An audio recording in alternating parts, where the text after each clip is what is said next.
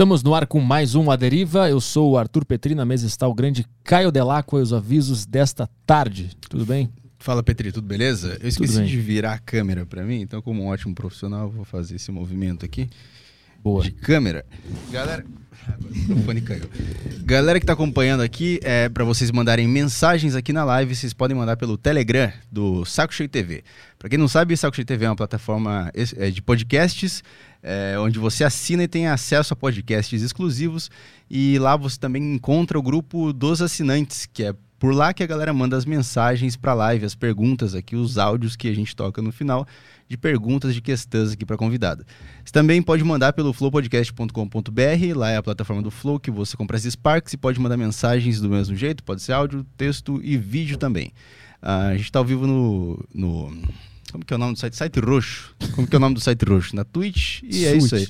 É um aviso bem inútil esse, né? Estamos ao vivo na Twitch. Aí eu abro a Twitch tem 15 pessoas assistindo. É, foram as 15 que saíram do YouTube e foram pra lá porque tu avisou. Ah, tá bom. Então, 15 pessoas, estamos ao vivo na Twitch, se vocês quiserem assistir lá. A qualidade é muito melhor. Pode tocar aí, Petri. Estamos no nosso estúdio novo também, né? Na casa nova do, do Flow aqui. Sim, é a nossa estreia aqui na Casa Nova. Podcast 169 de estreia, marcado aqui na, na história do Aderiva. Achei muito bom esse estúdio aqui. Ficou muito legal. Ficou diferente. Diferente do outro. É. Ficou bem legal. É um, um ar mais fresco aqui. Aham, O equipamento também tá melhor. Tá bem melhor. Tá bem melhor. A poltrona É a poltrona que a tá gente queria. excelente. É, tá É- excelente é, a agora. que a gente pediu. Tá muito boa. Obrigado, Estúdios Flow. Beleza, vambora. Vamos trabalhar então? Vambora. Vamos lá, que a convidada de hoje é a Nanda Schmidt, colunista e debatedora no Poder 360 e comentarista política também. Tudo bem, Nanda? Isso aí, gente, tudo bom? Tô muito feliz de estar aqui. Valeu pelo convite. E antes de começar, tem um presente da, da Insider pra ti, uma cueca. Ah, valeu. Cueca da ser, Insider. vai ser muito útil. Pai, tô levando pra casa. É a camiseta da Valeu. Insider, que é muito boa, e eles têm lá é, é, camisetas e, e vestimentas pra treinar que são muito confortáveis. Elas são tecnológicas, não fedem, isso é o mais importante. Importante. Não, não precisa lavar ela nunca mais. E pra quem é homem, tem as cuecas da Insider, que são excelentes também. Que são muito boas. Maravilhosa. Tá com ela hoje? Toco de cueca da Insider. Eu também. Ó, achei chique, gente. Ela é meio preta, azul marinho, não sei. O tecido Gost- dela é, é então, é maravilhoso. fininho, assim, geladinho, maravilhoso. Já vou começar a academia, viu, Lele? Já tem agora por que ir pra academia. O pessoal Amei, acessa onde? Insiderstore.com.br. É, isso. Tem o link na descrição aqui, eu vou jogar no chat. Também tem o QR Code. O código do Aderiva aqui é Aderiva12. A Deriva 12 na insiderstore.com.br. Isso. Ca- Camisetas maravilhosas, cuecas maravilhosas. Eu não consigo mais usar outra coisa. Não dá? Quando Não eu tenho Insider e alguma outra camiseta. Tem uma Insider suja e alguma outra camiseta limpa. Eu escolho sempre a Insider. A Insider suja, ela é mais limpa do que uma camiseta É. suja. E ela é tão confortável que dá vontade de usar pra sempre Insider. Sim. Eu não, eu não consigo mais usar nada que não seja Insider. Eu também não. Hoje eu tô com a minha própria camiseta da arturpetri.com. É uma bosta comparada com a Insider. É, não, fica aquela asa. Fica, fica. Aquele cheiro de pizza, Tava de calabresa. É, não, compre, compre Insider e não seja um pássaro. Aí, ó? Ah, putz. Não seja um pássaro. compre Insider.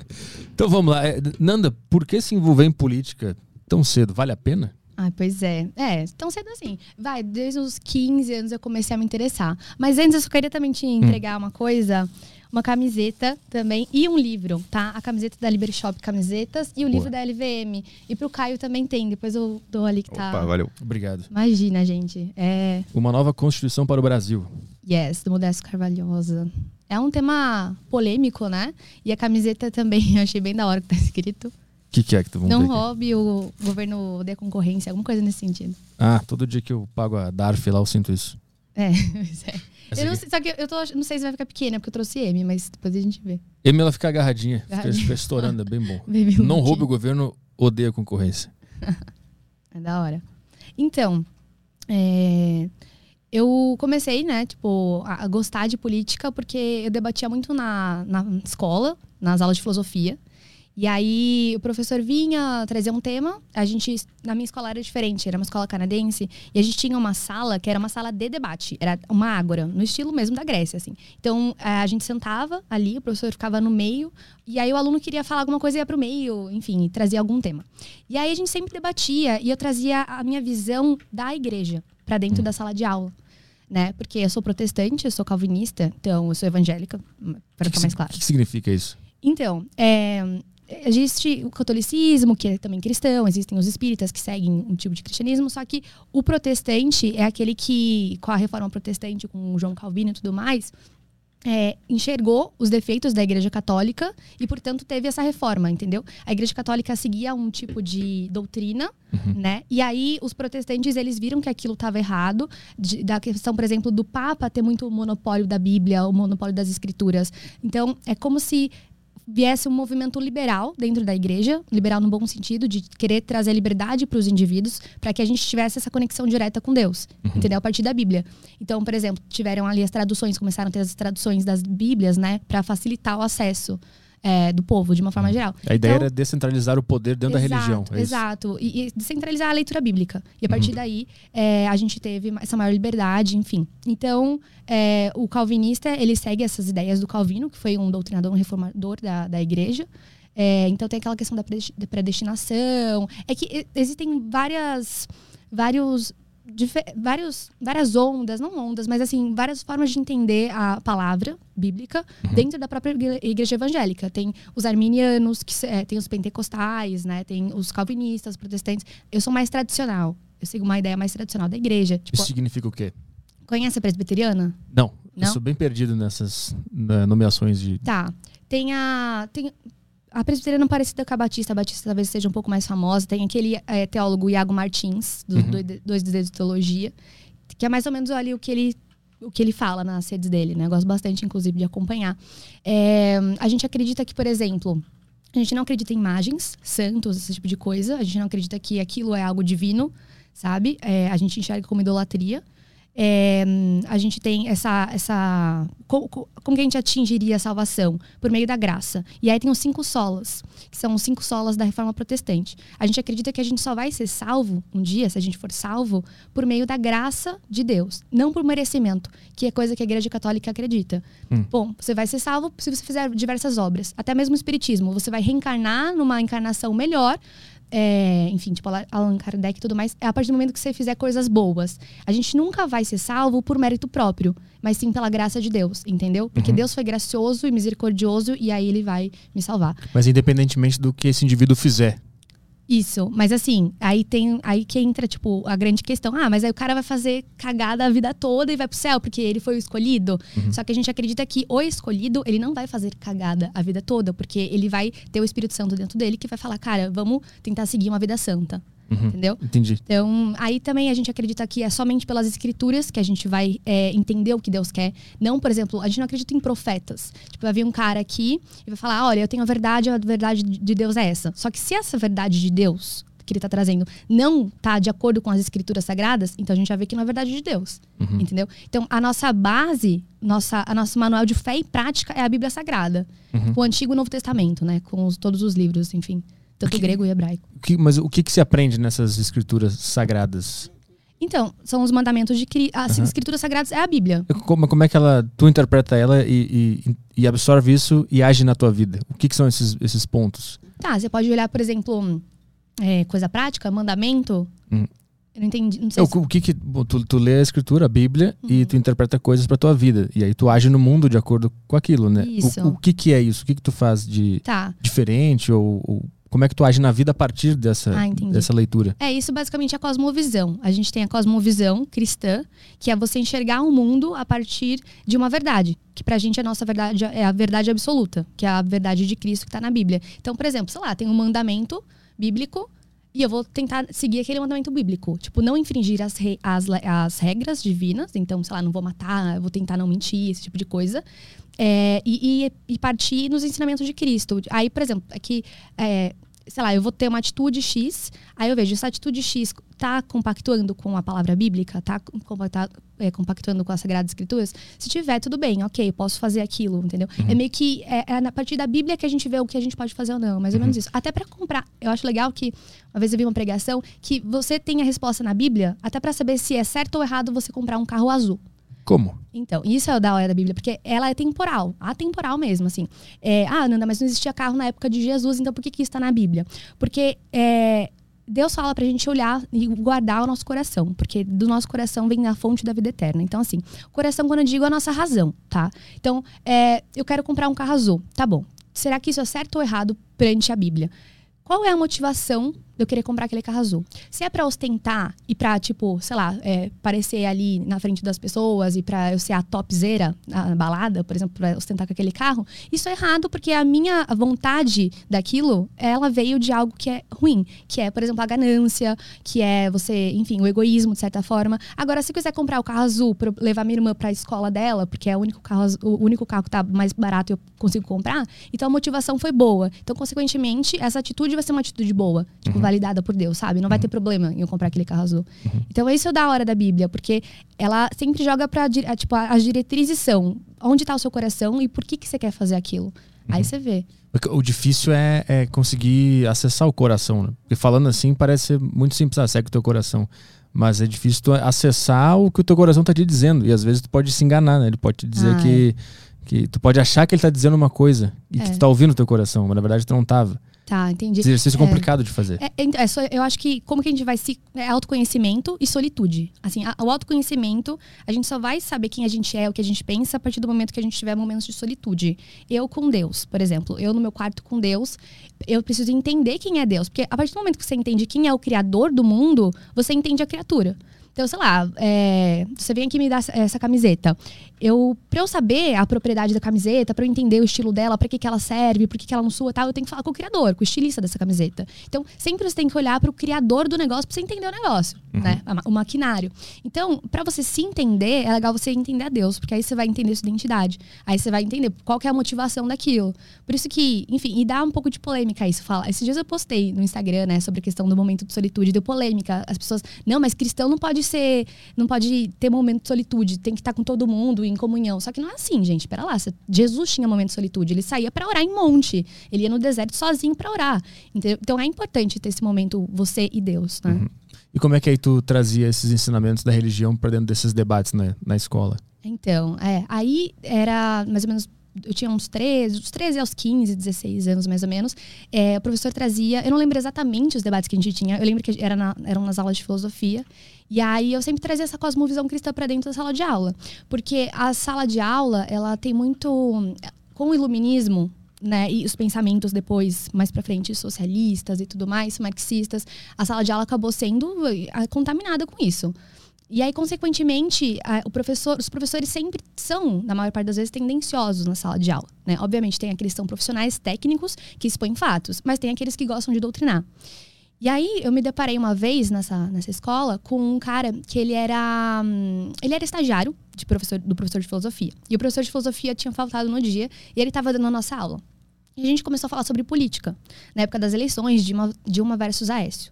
E aí ele começou a falar, enfim, da, que todas as mulheres da sala de aula, as meninas, que a gente era tudo criança, tinham que apoiar a Dilma porque ela ia ser uma presidenta mulher. Porque, poxa, se a gente quer vencer no mundo, se a gente quer ganhar espaço, você tem que apoiar mulheres. E aí ele partiu dessa ideia. Aí eu, mano, tem alguma coisa de errado. Eu nem gostava do Aécio, eu nem. Ai, desculpa.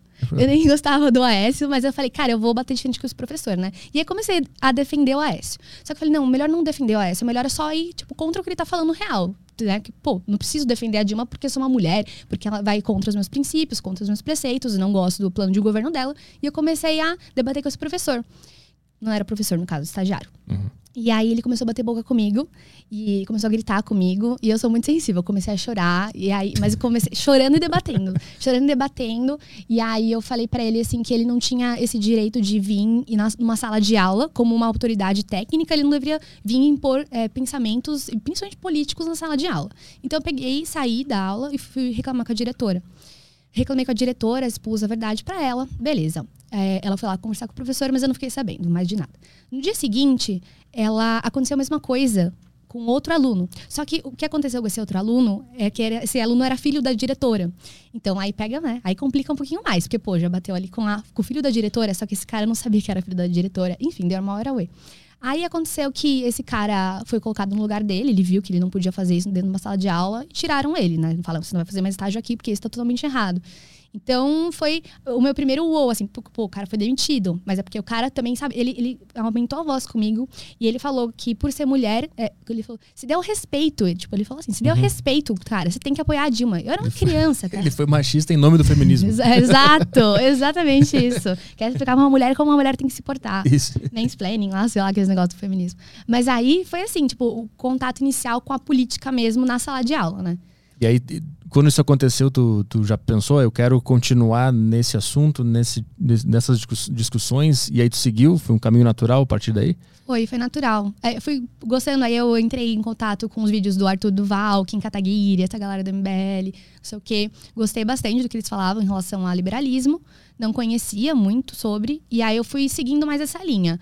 Aí, com o passar do tempo, é, depois eu fiz cursinho, mas no cursinho eu mexia com outras coisas. Eu mexia com brechó, vendia. Eu comecei a ver como que fazia para empreender. Gostei mais do que política, porque política você fica, é muito ingrato. Você não ganha dinheiro com isso, é muito difícil. Só se você tiver um cargo eletivo e roubar dinheiro, senão você não ganha. Sendo comentarista política, esse tipo de coisa é complicado.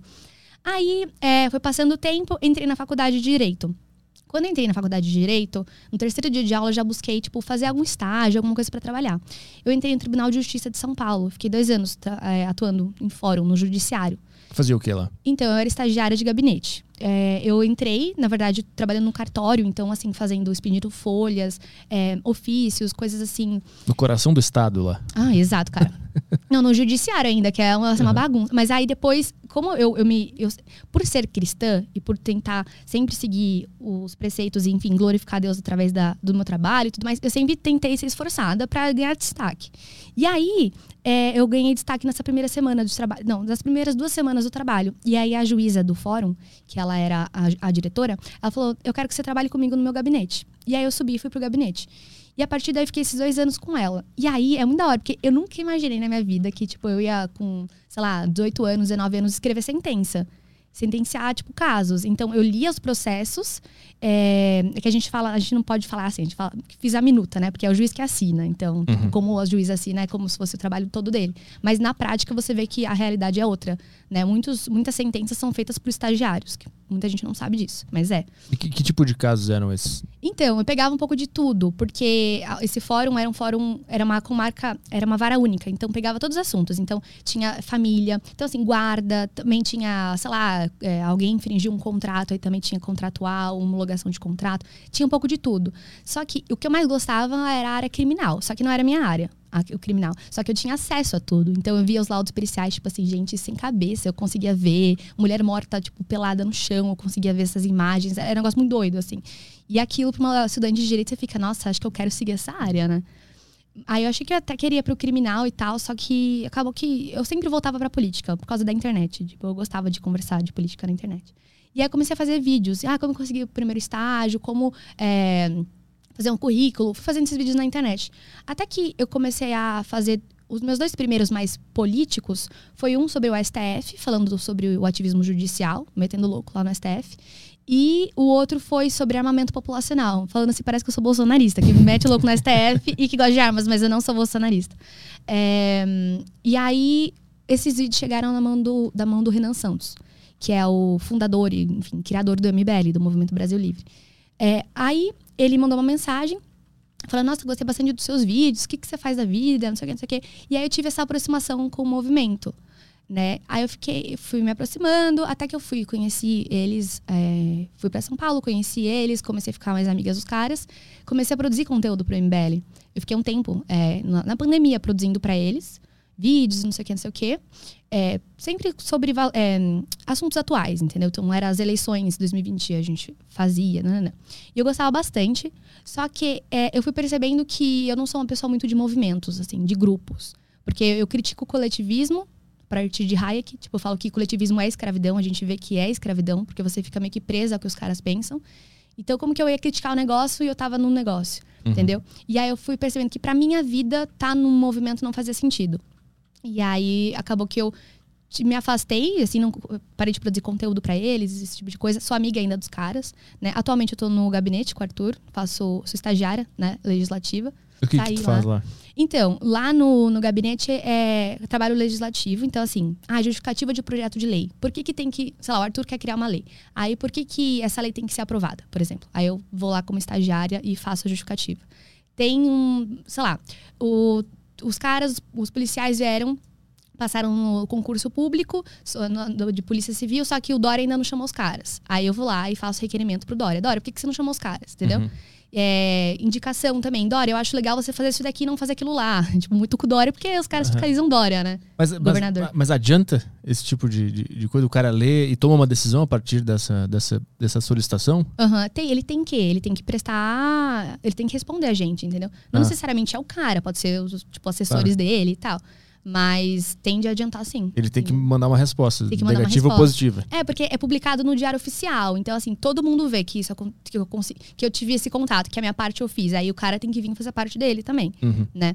Mas, é, obviamente, às vezes é demorado, porque, enfim, o sistema é o sistema. Demora bastante as coisas. Mas é, é mais, assim, fiscalização mesmo. A minha parte, né, como estagiária jurídica... É, jurídica não, perdão, legislativa, é essa parte de cobrar o, o, governador bastante, não só o governador, mas também os secretários de Estado, o, Henrique Meirelles, né, da, da, economia. Então, depende do, do assunto que surge lá no gabinete. Teve algum que foi é, polêmico ou difícil, ou que ficou se estendendo, que teve que escrever mais vezes porque o, o Arthur queria muito que aquilo lá passasse? Teve algum que te chamou a atenção, te marcou? É, teve um que eu não sei se o Arthur foi para frente com isso, então não sei se daria para comentar, mas que foi basicamente um projeto de lei que ele é, era polêmico. É que eu não sei se ele foi para frente com isso, mas ah, resumindo, né? Tinha uma escola que o nome da escola era, era uma escola estadual, que era Paulo Freire, enfim, não lembro, não lembro exatamente tipo, a nomenclatura da escola, mas era Paulo Freire. E ele queria homenagear aquela professora, que eu agora esqueci o nome, que faleceu por conta que ela salvou os alunos. Hum, sabe? Não lembro. Putz, eu esqueci o nome agora, fugiu o nome dela mas ele queria alterar esse nome do Paulo Freire. E o Paulo Freire é amado por muitos, né? Uhum. Então é uma coisa que é complicada. Ele queria falar. Ele falou, poxa, quem foi realmente a heroína que foi a professora que morreu queimada para salvar os seus alunos, né? Não o Paulo Freire. O que, que o Paulo Freire fez? uhum. no Brasil, nada. E aí, óbvio, ele tinha as teorias dele lá, mas assim, na prática, né, a gente tem que homenagear quem realmente fez coisas pro Brasil. E aí, no caso, ela, na prática, ela salvou os alunos e tal. E aí, muita gente bate de frente, né, com, com essas ideias, assim, que, que, são mais polêmicas do MBL em si, uhum. em geral. E se eu te perguntar, quando tu começou a falar de política na internet, consequentemente, tu começou a receber algum ódio também, né? Porque falar sobre política na internet é foda. É. Como é que tu lidou com isso sendo tão nova, começado a falar sobre isso tão cedo, já que o pessoal que fica brabo, eles vêm e atacam pessoalmente, é. né? Não é só sobre a ideia em si. É. Foi, foi tranquila pra ti? Ficou estressada? Como é ah, cara, muito Rivotril. Não tomei remédio. graças a Deus não fiz tarja preta. Mas assim, é. Não, eu, assim, graças a Deus a minha família ajuda demais, tipo, ter essa base. E também é, eu ganhei um conselheiro né, espiritual, o Guilherme Andrade. Ele, inclusive, ele é multi-instrumentista do Projeto Sola, não sei se você já ouviu falar. Não. É uma banda. Cre... Ah. Ah, pode falar. Como assim conselheiro espiritual? É, então. Né, não é aqueles caras, tipo, não vai achando que é um cara que usa branco, vem te falar Fantasminha aparece, é, vai não, embora. Não, é isso. Não, ele é um cara que me exorta. Exor, exor, exortar não é exorcizar, que as pessoas confundem. Exorcizar é tirar demônio dos outros. Ele não faz isso comigo, ele me exorta. Exortar é você aconselhar em amor. Então eu venho aqui, você faz um negócio errado, eu vou em off e falo: olha, isso que você fez não tá certo. Tipo, em amor mesmo, sabe? Na broderagem. Então, é, esse, o Guilherme Andrade, ele me ajuda bastante nisso. Então, pô, Gui, é, tô muito confusa em relação a tal coisa. O que, que eu faço, sabe? Me ajuda. Ah, Nanda, vamos lá, vamos ler a Bíblia, vamos ver o que, que Deus fala sobre isso. Uhum. Então, tipo, pessoas assim que se importam comigo me ajudaram bastante. Porque não é só hate de pessoas, é hate também da plataforma. Porque Cara, TikTok derruba meu vídeo todo dia. Todo dia vídeo bate, tipo, como, é assim, fica 150 mil é, views os vídeos do TikTok. Aí o TikTok derruba quando tá lá no ápice, sabe? Mas tipo, que tipo de vídeo eles derrubam? Mano, eu tava. Esse, esses dias, foi, ó, anteontem eles derrubaram um que eu tava fazendo um react aos TikTokers revolucionários. Porque no TikTok tá cheio de gente que anda de iPhone, que é sustentado pelos pais, enfim, mãe médica, pai advogado, que paga de revolucionário, não sabe pegar numa K, não sabe pegar numa Glock. Tipo, os caras pagam de revolucionário comunista. Só que os caras não iam conseguir viver na União Soviética. E aí eu falo isso nos vídeos, entendeu? Eu pego o vídeo deles, das menininhas dançando, tipo, com, com a roupinha lá do. Com, com o chapéuzinho do Fidel Castro, com a blusinha do Che Guevara, elas dançando com música em inglês, né? Do, do, da América imperialista do caramba, que gosta de comer Perry, criança, da Katy Perry. e aí eu pego esses videozinhos e faço meme, tipo, olha, gente, é isso aqui. E aí eu refuto o que eles falam. E aí esses vídeos eles caem. Por quê? Porque a galera vem denunciar e ah, a plataforma entendi. fala que é bullying e assédio. Gente, assédio é quando você tá num ambiente de trabalho e chama a mulher de gostosa, por exemplo. Da onde que isso é assédio? Uhum. E da onde que isso é bullying, expor a verdade? Aí eu fico pé da vida, porque eles derrubam mesmo no TikTok, principalmente. Por que, que tu acha que o, o jovem tende a ir pro outro lado do, do da esquerda, do comunismo, uhum. e depois o cara vai voltando pro centro, né? Normalmente esse é o movimento que a pessoa faz. Por que, por que é. o comunismo chama tanta atenção do jovem? Tá, eu acho que porque jovem é muito. Ai, pô, hormônio à flor da pele, extremismo, que é a resolução dos problemas imediatamente. E aí o comunismo, ele apresenta que, pô, através da, da revolução é, através da revolução do proletariado, através do socialismo, você vai conseguir atingir aquilo que você quer, que é tipo, ai, a paz. Uhum. Né? Só que, mano, não é assim a prática. E, e as pessoas não entendem isso. E é muito caricato ver esses, esses jovens defendendo isso. E aí por isso que eu pego esses vídeos e vou né, dando aquelas provocadinhas. Esse tipo de vídeo cai. Esses dias também caiu, entrei com recurso, um garoto que ele fala, ele, ele basicamente ele nega o Holodomor, né, que foi na Ucrânia, com a União Soviética. A gente tinha lá na, na década de 30 essas crianças ucranianas, enfim, os camponeses passando fome, né? E aí, esse menino no TikTok, ele nega isso, ele nega que essas pessoas passaram fome. E aí ele fez um vídeo mostrando um gráfico falando assim: olha, gente, na União Soviética é, não, durante a, a, época do, do Stalin, é, não passou, as pessoas não passaram fome. E por que não? Aí ele pega um gráfico e mostra o grau de. o índice, né? De carboidrato que as pessoas consumiam. Carboidrato não, perdão, não era carboidrato. Era. Hum, que tem no açúcar, que tem no. Será que era carboidrato? Que tem no açúcar, que tem no pão. É isso, tem carboidrato. Tem carboidrato. Tem carboidrato. tem carboidrato. Cara, tudo tem carboidrato. Pera, eu não lembro exatamente. Pão, açúcar tem. Não, ele mostrou que os caras tinham um alto. Não é carboidrato. era calorias? Calorias. Era calorias? Obrigada. Uhum. Isso, calorias. Um alto índice de calorias. Se bem que carboidrato acaba vendo caloria. É, proteína, gordura, tudo caloria. Exato, que é energia. É. Enfim, ele mostrou nesse gráfico que tinha esse alto índice de de calorias e por causa disso as pessoas não passaram fome. Inclusive, o, o, índice de calorias era mais alto que o dos Estados Unidos. E por conta disso, ele concluiu que não passava fome. Só que ele esqueceu de avisar, por exemplo, e aí eu fiz esse vídeo refutando, que derrubaram, só que depois eu entrei com recurso. É, eu entrei e falei assim, cara, isso é uma mentira gigantesca, você não pode negar um negócio histórico que aconteceu. Tinham testemunhas oculares, e aí eu trouxe um exemplo que foi o. É, teve um, um, um jornalista escocês que ele. galês, perdão, um jornalista galês, que ele foi lá durante é, a, a, o regime soviético comunista, ele foi para a Ucrânia e ele é, fez, escreveu, fez imagens e tudo mais das crianças passando fome. Inclusive, ele tem relatos, e, e pra galera que gosta de assistir e tal, tem uma série, um filme na Netflix, enfim, que é A Sombra de Stalin que mostra, você já assistiu? Não. Você tem que assistir, é muito top. Assim, mostra na real. O, o cara tava lá andando, esse jornalista galês, que é o Garrett Jones, o nome dele. Algo nesse sentido, é o Jones. Ele tava lá na, naquele frio do caramba, naquele inverno, e ele achou uma casinha de madeira com umas crianças. Tipo, tinha umas duas, três crianças. E aí o cara entrou e tava morrendo de fome, porque ele só tinha comido casco de, de árvore. Porque ele, galho de árvore, assim, tava comendo porque era onde tinha nutriente pro cara. E aí ele entrou lá nesse, nessa casinha, perguntou para as crianças se elas estavam comendo, o que, que elas estavam comendo e tal. Aí a menininha falou: Ó, vou fazer, vou preparar uma coisa pra gente comer. Aí a hora que ele recebe, assim, é uma tigela com água, porque eles tomavam muita sopa, muita sopa rala. Tipo, era água com batata, por exemplo. Mas naquele caso, era água com uma coisa que parecia carne. Né? Ele falou: ah, Isso aqui é carne? Nossa, onde você conseguiu carne? Como que você vai caçar, né? As crianças. Aí ela falou assim: Ah, então isso que você tá. Depois que ele já comeu. Isso que você tá comendo é meu irmão. Aí, como assim, seu irmão? Seu irmão caçou? Isso aqui? Como que é? Não, é meu irmão. Tipo, a carne do meu irmão mesmo. E aí ele abre a porta da, da cozinha e ele vê que o irmão da menina estava morto lá, faltando os pedaços dele, tipo, do braço dele. Uhum. Então, assim, União Soviética significa fome. União Soviética significa canibalismo, cara. As crianças tinham que comer o irmão para não passar fome. Mas de onde esse cara tirou esse dado que o consumo de calorias estava ah, acima? Exato. Então, aí, o que acontece? A treta foi a seguinte, que isso que eu tô falando para você aconteceu, tipo, 30, 40, 1930, 1940 e tal. E aí ele de, depois falou: olha, você refutou errado, porque os dados que eu trouxe foram do, da década de 60. Só que mesmo se você pega é, os caras que, que sobreviveram, tipo, teve um cara que eu trouxe nesse vídeo, que ele era de família soviética, enfim, da família russa dele. E aí ele conta a história de que realmente os, os avós dele passaram fome, isso era inegável. Por quê? Por que, que é um alto índice de caloria? Porque os caras, lembrando que os camponeses, eles eram escravizados pelo governo do Stalin. Por quê? Porque os, o Stalin, como era um governo socialista, não chegou a ser comunista, mas era socialista, ele chegava na sua terra, ele desapropriava a sua terra. A partir de agora, essa terra não é mais sua, é do Estado, porque o socialismo faz isso, ele desapropria os meios de produção. E aí, essa terra agora é do Estado. Essa terra sendo pertencente ao Estado, o que, que vai acontecer agora? Eu vou continuar, continuar produzindo na terra, mas aí os grãos vai ser de quem? Vai ser meu ou vai ser do Estado? Vai ser do Estado. Então, o Estado te obriga a trabalhar na terra que era sua, mas agora todos os grãos vão ser confiscados pelo Estado. E aí, a partir disso, que o Estado detém tudo, aí ele te dá alguma coisa.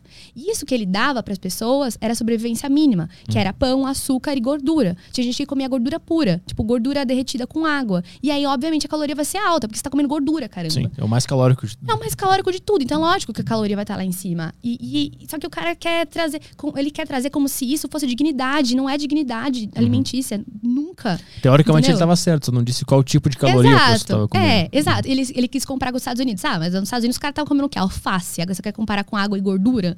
Tá comendo Entendeu? McDonald's. McDonald's, é. Que é gordura, é, com proteína, pelo menos. Exato. E aí os caras comiam água com gordura, lógico que. E aí, eu, eu, eu trouxe um exemplo lá de um. Não vou lembrar o nome de um cara mas que ele fala que as pessoas não sobreviviam. Quando as pessoas sobreviviam até os 50 anos, elas sobreviviam com diabetes, elas sobreviviam depois com, tipo, dava, às vezes dava AVC, algum tipo de coisa por conta da gordura no sangue, porque os caras consumiam muita gordura. Porque é um frio do caramba e os caras têm que trabalhar muito no campo, uhum. porque eles são escravizados para trabalhar no campo.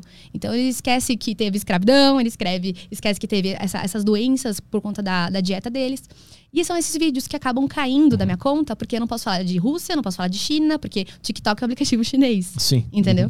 Uhum. Existe gente, então, que defende ainda a ideia comunista? Gente da minha idade. Tem gente da minha idade que tem um cara lá, o cara é mó estranho, assim. Ele é, meio, ele é um barbudo meio, tipo, hippie, assim, eu não sei muito bem. Que ele defende Lenin. E esse outro aí defende o Stalin. Então você vê é umas caras que tá. Defender Che Guevara, até que tem gente que fala, ah, tudo bem, porque o cara era bonito. Agora vai defender o Stalin, cara. tipo assim, não dá. Não dá. Quando é que foi que teve teu primeiro contato com, com essas pessoas, comunismo? Quando é que tu soube que existia essas, essas ideias é, rodando o mundo, ou que isso tinha acontecido e aí tu se opôs a isso? Uhum. Ah, eu acho que foi na. Deve ter sido no ensino médio que eu, tipo, aprendi coisa esquerda, de direita. Porque meu avô também, eu tenho um, um, avô que ele é. Ele é militar, só que ele é, tipo, ultra bolsonarista. E aí eu tive alguns atritos com ele. Não assim, briga, né? Mas assim, atritos que. Ele me apresentou o que era esquerda, ele me apresentou o que era direita. Eu fui entendendo a partir da ótica dele, mas depois eu fui me aprofundando no liberalismo e acabei mudando um pouco o meu lado, que era uma Nanda mais governista, talvez um pouco mais autoritária, ficou uma Nanda mais liberal. Uhum. Mas aí é, eu tive contato na escola, de esquerda a direita, no cursinho, mas eu ainda não coisava muito, não gostava muito, mas na faculdade principalmente.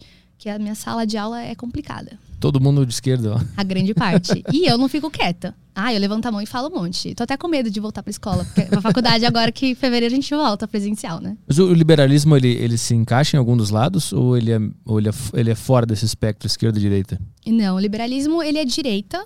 Ele é porque, assim, é muito complicado. Se a gente tiver que pegar uma, uma régua e fazer as coisas, né? Tem o, o comunista, aí tem o, o, socialista, aí tem... Que são pessoas que acreditam que o Estado é a solução. É que os comunistas é um pouco complicado. Porque, hum. Para você atingir o comunismo, que aí os caras acreditam que eles vão se dividir em comunas, eles vão ter as liberdades mais locais dele, você tem que passar pelo socialismo. E aí o socialismo é tipo estado extremo. E aí que é complicado, entendeu? Para você atingir. Porque hoje em dia, cara, tem tanta nomenclatura doida. Aí também tem o, o social-democrata, o cara de centro, aí tem o, o, do direita liberal, aí tem o de direita conservador, aí tem o anarcocapitalista, o libertário. Tem muita coisa que você fica doido, assim. Uhum. Você fala, cara, não sou nada então, né? Mas assim é, o que eu me coloco hoje em dia. Eu não gosto muito de rótulo, tipo, não, Nanda, você é liberal? Às vezes eu falo isso, que eu sou liberal, porque acabou que eu já peguei o costume, mas eu gosto de, de, me, de me colocar como, é, não, não liberal, mas sim como minarquista. Minarquista? É. O que é isso? Minarquista é a pessoa que acredita no Estado mínimo, não deixa de ser um liberal, só que assim, para mim, o Estado essencial mesmo só seria o Estado que detém a espada. Então, só para segurança pública. Só que eu sei hum. que a gente não vai atingir isso. Isso é óbvio que a gente não vai conseguir atingir. Então, tipo assim, o Estado não vai ter que prover nada. O Estado não vai prover educação, o Estado não vai prover saúde pública, nada disso, porque a gente já vai ter grana para conseguir pagar isso, entendeu? A partir da iniciativa privada. E, enfim. Eu sempre quis perguntar para alguém que, que tá envolvido em política se, se. Tipo assim, ah, tu é minarquista, o cara é liberal, outro cara é comunista. O que que representa isso na prática? Porque tu tem esperança de que tua visão um dia vai ser aplicada ou é meramente um exercício filosófico para debater e conversar? Tá, é. É uma boa, porque senão a gente fica nessa, tipo, só, ah, eu tenho uma posição e é uma bandinha e é isso, eu só defendo meu time. Na prática tem, quando a gente olha, por exemplo, para o debate público. Então, sei lá, é, vai votar uma lei, é, legalização das drogas. É, quem tem um, um, pensamento mais progressista, não necessariamente progressista de esquerda, tipo socialista, não, mas um, um, Como posso explicar? Um pensamento mais de liberdades individuais. Vai, vamos pensar assim: quem tem a ideia de liberdades individuais, você é a favor disso. Certo? Tipo, a favor da legalização das drogas, porque a partir da legalização das drogas eu tenho maior liberdade para exercer ali as minhas vontades. É, aí um cara que é um pouco mais conservador, ele vai falar: não, isso daqui não. Então, é, eu, quero conservar a sociedade e isso daqui vai afetar a saúde pública, consequentemente não quero legalizar as drogas. Aí, aí tipo, é que depende muito, porque esse exemplo que eu trouxe é mais entre pessoas de liberdades individuais e conservador, conservar a sociedade num todo. Mas na prática é, é nesse sentido, assim, de do, no, parlame, no parlamento decidirem coisas, assim, sabe? Uhum. Mas na prática de pôr a nossa vida normal, não. É só quem detém a caneta mesmo que pode mudar alguma coisa. Então, a esperança é meio que, que pela divergência de ideias, é, não fique só uma visão é, sendo colocada em prática. Aí uma pessoa chega com uma outra visão, discorda uhum. e a partir disso chega no outro ponto. Essa é a visão. É, ou, ou, tipo assim, tu, tu, na, tua, na tua mente tu imagina que um dia tem como colocar em prática a visão que tu acha que seria a melhor para a sociedade? Tá, eu acredito que não na integridade, eu não acredito no minarquismo como uma, um tipo de governo. Eu acredito que eu posso ter atitudes minarquistas, eu posso diminuir o Estado. Então, se eu ter, sei lá, se eu sou deputada federal e eu tenho como diminuir burocracia, eu vou fazer isso. Aí eu, eu meio que colaborei para minha pauta, uhum. que é diminuir o Estado, porque eu diminui burocracia diminuir fiscalização, consequentemente. Agora, não na integridade. Eu não acho que a gente vai ter, tipo, só o Estado, é, um Estado detendo a espada, sabe? Ou até mesmo zero, porque tô, do jeito que eu tô indo, tô caminhando pro anarcocapitalismo daqui a pouco. No Brasil, é possível é, desburocratizar as coisas, diminuir o Estado? Dá. De, do, desse nível que tá agora, que já tá, já tá uma, um mecanismo todo engrenhado já. Né? É. Não, quem é um exemplo prático disso, o Fernando Holliday, né, vereador de São Paulo, ele fez. Ele, ele aprovou lá numa reforma, numa mini reforma é, que ele passou na cidade de São Paulo, ele, tipo, tirou uma 100 leis inúteis da cidade de São Paulo. Tipo, tinha gente que... Tinha leis ali que falava como que você tinha que lavar um, um, uma laranja, sabe? Então, coisas que, tipo, se passa um fiscal, ele vai lá e cobra um valor absurdo daquilo. Então, ele conseguiu diminuir o Estado. Dá para você diminuir nessas... Principalmente município, né? Que às vezes tem umas coisinhas muito nada a ver. Mas dá, sim, pra você diminuir. Obviamente que. Aí, aí, chega nesse livro que eu, que eu te dei, por exemplo, que é uma nova Constituição pro Brasil, porque a nossa Constituição é de 88. E a nossa Constituição é uma Constituição garantista. Ela garante tudo, mas na prática a gente não tem nada. Ou quando a gente tem, é horrível, é sucateado. Então. Como assim? Como assim? Eu queria um exemplo concreto de como que isso acontece. O garantismo, é. você fala? Ah, a Constituição vai lá e o, o simples fato de ela, ela garante moradia. Uhum. Ela garante saúde. Aí você vai, tipo, num posto público, não vai. Ou você vai ficar horas e horas esperando, ou você, o cara, o médico vai lá e assinar e vai falar que você tá com virose, só que você tá com tumor, entendeu? Essa é a prática daquilo. É, garante moradia. Tá, mas quanta gente tá na rua? Sabe? Uhum. Esses são exemplos práticos, assim. Ela é muito bonita, é muito lindo mesmo a sociedade que vai garantir tudo. E para você garantir também, que aí entra outro ponto, você tem que tirar de algum lugar. E aí entra naquela questão, que é, tipo, o Brasil é o Robin Hood e as avessas. No Brasil, a gente tem 70 mil políticos. Tipo, se a gente juntar o governador, vereadores, nanana, 70 mil políticos. Nosso Congresso Nacional é o segundo mais caro do mundo. A gente só perde para os Estados Unidos. E a gente é um país subdesenvolvido, entendeu? E a gente só perde para os Estados Unidos. Nosso Congresso Nacional é mais caro, seis vezes mais ou menos em média, mais caro que o da França e que o da Alemanha. Aí você fala, cara, como assim, né? A gente gasta muito com político, por quê? Porque tem o salário do cara, tem o cartão corporativo do cara, tem, tipo, os assessores do cara, é tudo isso, tudo. Porque até o, até o papelzinho, a folhinha do que ele usa no gabinete, é a gente que paga. Sai do seu, do meu salário, entendeu? Uhum. Então, isso é complicado, porque acaba inchando a máquina. É por isso que o liberal é chato, que a gente fica reclamando de burocracia. A gente fala assim, vamos diminuir, vamos cortar. A galera do funcionalismo público odeia liberal. Que são os juízes, os promotores, os próprios é, senadores, políticos odeiam os liberais porque a gente quer acabar com a mamata deles mesmo, entendeu? E não, não que todos tenham uma mata, tá? Mas a gente quer cortar coisas, porque tem outras, é o trade-off. Na economia, a gente aprende que para você é, você tem que escolher, você tem que ver. Você quer realocar sua energia, seu gasto para cá ou para cá? Você quer para educação ou para ficar financiando livro para juiz? Ah, é para cá, para educação. Porque a gente não tem um dinheiro, né? Então, uhum, uhum. você acaba tendo que fazer escolhas. O que, que esse livro é, propõe em relação à Constituição? O que, que ele fala? Então, ele faz uma nova Constituição para o Brasil. Uma Constituição que seja menos garantista mesmo. Tipo, ele parte dessa ideia de que não adianta estar tá escrito na Constituição. Porque se está escrito na Constituição, abre margem para quê? Para político ir lá e tentar fazer do jeito dele. Ah, mas está na Constituição. Porque hoje em dia está tudo na Constituição, né? Você chega lá reclamando, sei lá, tá na Constituição. Você fala isso, já, já tipo, abre margem para muita coisa. E quando abre margem para muita coisa, é perigoso. Porque, inclusive, tem uma dessas camisetas, eu acho que até trouxe para vocês, não sei, está aí. Mas que fala assim: o melhor governo é aquele que não governa, é aquele que fica na dele. Porque quando você abre margem para o governo fazer muita coisa, ele vai, ele vai, tipo, tirar, ele vai tentar fazer alguma, alguma emboscada de alguma forma, ele vai tirar de alguém para tentar dar pro outro. E isso é artificial, cara. Ele vem impor algo para você. Tipo assim, imposto. Você acha uhum. que imposto é roubo ou não? Eu acho que sim. Eu ah, que sinto bom. que é. Exato. eu nem acho, eu sinto. Eu sim, eu, eu, eu, na prática, né? Quando eu pago ali, eu penso, mas o que, que eles fizeram para me ajudar com esse negócio que eu fiz sozinho? Não, ele tira, ele te coage, ele arranca de você, e aí o, o, o governo vai lá, ele tira de você pega para ele, aí daqui ele vai dar uma migalha pro resto do povo e o restante ele pega para ele. Tipo, é isso assim, não tem muito como fugir disso. E aí esse livro ele faz essa crítica, tipo, ao garantismo do Estado, que, pô, tudo é garantia. E, e é uma cultura, não é só na, na para quem tá no, trabalhando no judiciário, por exemplo, não é só para quem tá trabalhando com lei. O povo brasileiro é assim. A gente não se importa. A gente, inclusive o Moro, esses dias sofreu uma retaliação na internet, principalmente pela galera da terceira via, porque falaram, acusaram o Moro de que ele falou que o Estado mínimo, o Estado mínimo, né, o Estado liberal é um mito. E aí deu o que falar, porque não foi o Moro que falou isso, foi o, o cara que está ajudando ele com a questão econômica da pré-campanha. Mas o que acontece? É, quando você vê e pergunta pro brasileiro o que, que você quer, você quer um político que resolva os seus problemas ou você quer um Estado mínimo? Ele vai falar, eu quero um político que resolva os meus problemas. Porque a nossa ideia é de que o Estado é paternalista, o Estado tem que resolver minha saúde, minha segurança, nana, e tudo bem o brasileiro cobrar porque ele paga por isso. Então ele quer isso em troca. Então a, o brasileiro está muito mais preocupado no Estado que dê as coisas para ele, dê entre aspas, porque como o Friedman dizia, não existe almoço grátis. Então, do que realmente tipo vem um Estado enxuto e aí a iniciativa privada vai lá e gerir tudo sozinho. Uhum. É uma confusão. Essa questão do assistencialismo dá bastante polêmica, né? Tem, tem bastante gente que se opõe a, a não ter assistencialismo. Tu acha que no Brasil, no ponto que está hoje, porque tem muita miséria, né? Tem muita gente que precisa de uma mão ali, uhum. de precisa de ajuda para sair desse, desse lance. Tem, existe uma transição na visão é, liberal ou minarquista de Tá, primeiro a gente, a gente ajuda os caras, apesar de ser contra. Quando tudo se resolver, a gente implementa o que a gente quer? Ou, é, ou tem que ser desde agora já liberal? Tá. Tem duas escolas. Tem a escola de Chicago, de economia de Chicago e a escola austríaca.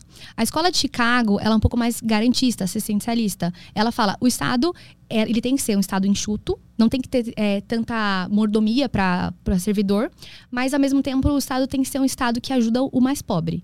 E como que a gente vai fazer isso? A partir, por exemplo, desses auxílios. O Bolsa Família foi criado por um liberal, por incrível que pareça, não foi o Lula, foi um liberal.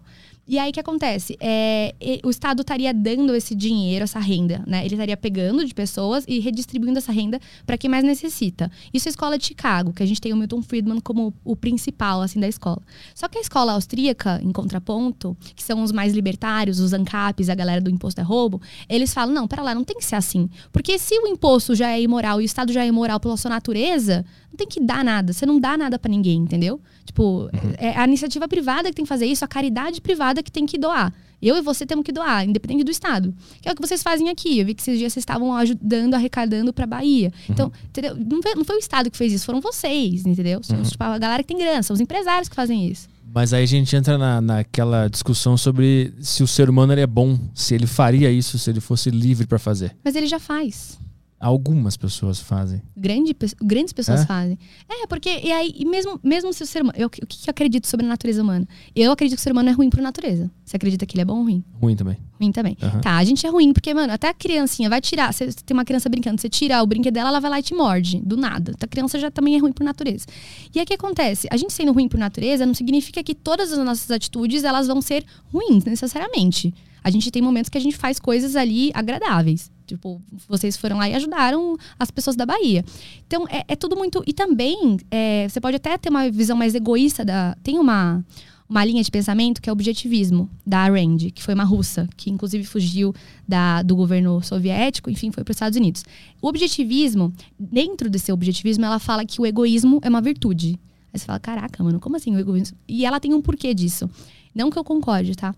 Mas ela fala assim que a partir do momento que cada ser humano quer construir sua própria vida, você tem seus próprios interesses, cada um vai ter seu próprio interesse, seu próprio interesse, todo mundo você já vai estar, todo mundo vai estar crescendo na sociedade. Você vai buscar os seus interesses. Consequentemente, vai estar todo mundo de boa, entendeu? Porque se cada um for atrás do seu, você já vai estar fazendo o que é seu. É que é como se assim, você tem que ter responsabilidade de crescer. Todo mundo crescendo individu- individualmente vai ter uma sociedade próspera. Então, é, eu acredito que o ser humano é ruim por natureza, mas eu acredito que o homem, ele pode fazer, sim, coisas boas pros outros, entendeu? Tanto pra inflar o ego dele, que pode ser é uma motivação errada, mas ele vai estar fazendo algo bom. É pra um tipo de marketing, pô, porque aí se eu ajudar essas pessoas aqui, eu posso me promover no marketing. Hoje em dia tudo é marketing. Então todo mundo quer se promover. Então, por essa, essa pressão já que tem das coisas, os blogueiros, eles têm que estar ajudando, eles têm que estar postando que estão ajudando, isso daí, consequentemente, já, sabe, já gera um assistencialismo, assim. Assim, se, se- se hoje o Estado terminasse, não tem mais Estado, e ficou só nós aqui. A gente Uhum. tem que Ai, se resolver agora. Uhum. Mas tu acha que os seres humanos que ficassem ali sem esse Estado, eles iam se reunir e uma das primeiras pautas seria é, vamos ajudar os mais pobres? Tu acha que isso ia acontecer? Eu acho. Não, é porque é que se o Estado sumisse, ia ser algo natural, a não ser que viessem socialistas e, enfim, fizessem esse negócio, tipo, mudar o tipo do Estado, o modelo do Estado que é atualmente.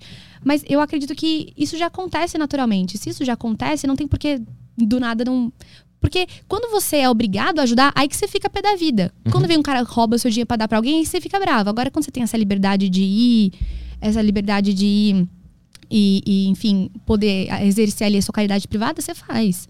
Você pega quem que são as, as, as maiores instituições que ajudam de caridade privada. Você pega, são a- as instituições espíritas, os católicos, os evangélicos. Os caras já fazem isso, sabe? Que é o famoso. E também as ONGs, que é o famoso terceiro setor.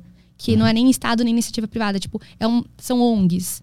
Isso já tem, sabe? Mas mesmo assim, não é, não é pouco. Eu tô tentando defender, o, fazer o advogado do diabo aqui em Uhum. nome do Estado, porque de alguma forma ele, ele meio que faz as pessoas terem que dar uma grana, e obviamente aqui no Brasil ele, ele é, usa errado esse dinheiro, mas teoricamente ele faria o certo. Se não existe mais Estado e sobrassem só essas pequenas comunidades ajudando, tu acha que as outras pessoas que não estão nessas comunidades, elas se atinariam para a realidade, para se organizar e ajudar as pessoas? Cara, mas Essa é minha pergunta. Tá, mas é só a gente analisar o próprio Estado. A gente vive no Brasil, uma federação. O que, que a gente tem no Brasil? Hoje em dia, a gente tem 40 milhões de pessoas que vivem na extrema pobreza. O que, que é extrema pobreza no Brasil? Pessoas que ganham per capita por família até 79 reais. Ou seja, 40 milhões de pessoas no Brasil, que tem um Estado, que é um Estado garantista, que garante tudo. Essas 40 milhões de pessoas vivem até é, com 79 reais por mês. Extrema pobreza no Brasil. O que, que é extrema pobreza? A gente tem 2,4 milhões de famílias. É, são pessoas que ganham. Perdão, pobreza, né? Extrema pobreza é até 79. A pobreza no Brasil é de 79 a 180 reais, mais ou menos, por mês. O que, que você compra com 180 por mês? São 2,4 milhões de famílias. Então a gente já tem um Estado, que já deveria garantir, e aí você vê a prática: um monte de gente pobre.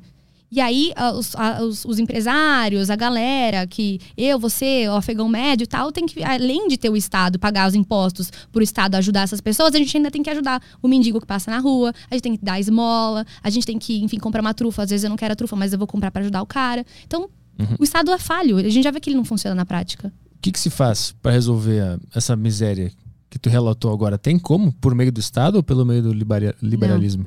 Eu acredito que não, tá? Eu sei que no meio que eu tô, as pessoas acreditam que sim. Elas, as pessoas acreditam que o Estado é a saída, nem que seja um Estado mínimo, e enfim. Eu não acredito que o Estado vai fazer isso. Eu até falei isso num podcast que eu fui, que eu acredito que a solução para o problema é realmente assim, o cara, a sociedade parar, fazer uma autoanálise e ver que a caridade privada só que vai tirar o cara da miséria, sabe? Então, é que esse é o problema. Eu não vejo o ser humano capaz de, de refletir assim e entender que ele, ele tem que ajudar para poder tirar o estado Aí da jogada. vem um cara e tem que arrancar desse ser humano para ajudar que... Não, ele não, Essa tem, ele, ele, não tem. falando que é. se o Estado ah, fosse abolido, não existe mais, eu, eu não vejo no ser humano essa capacidade de concluir, puta, eu, eu vou ajudar. Eu, desde que eu faço aqui, eu, eu ajudo, a gente se organiza e tenta resolver esse nosso mundo. Porque eu acho que é muito bagunçado e tem muita gente também, é, é muito complexo. Tá. Eu... É, tem um cara que o Thomas Sowell, que é um economista de Harvard, né? Ele ele estaria te criticando nesse sentido. Ele falaria hum. assim: é, ele te refuta, no caso, falando que você está tendo um pensamento é, ungido. Você está se colocando como o diferente da sociedade. Por que, que, você pode ajudar os outros e por que você tem esse pensamento, essa consciência e os outros não? Mas é que eu não ajudaria também. Mas você fez isso no seu podcast. Porque me mandaram fazer. Então, mas você fez, entendeu?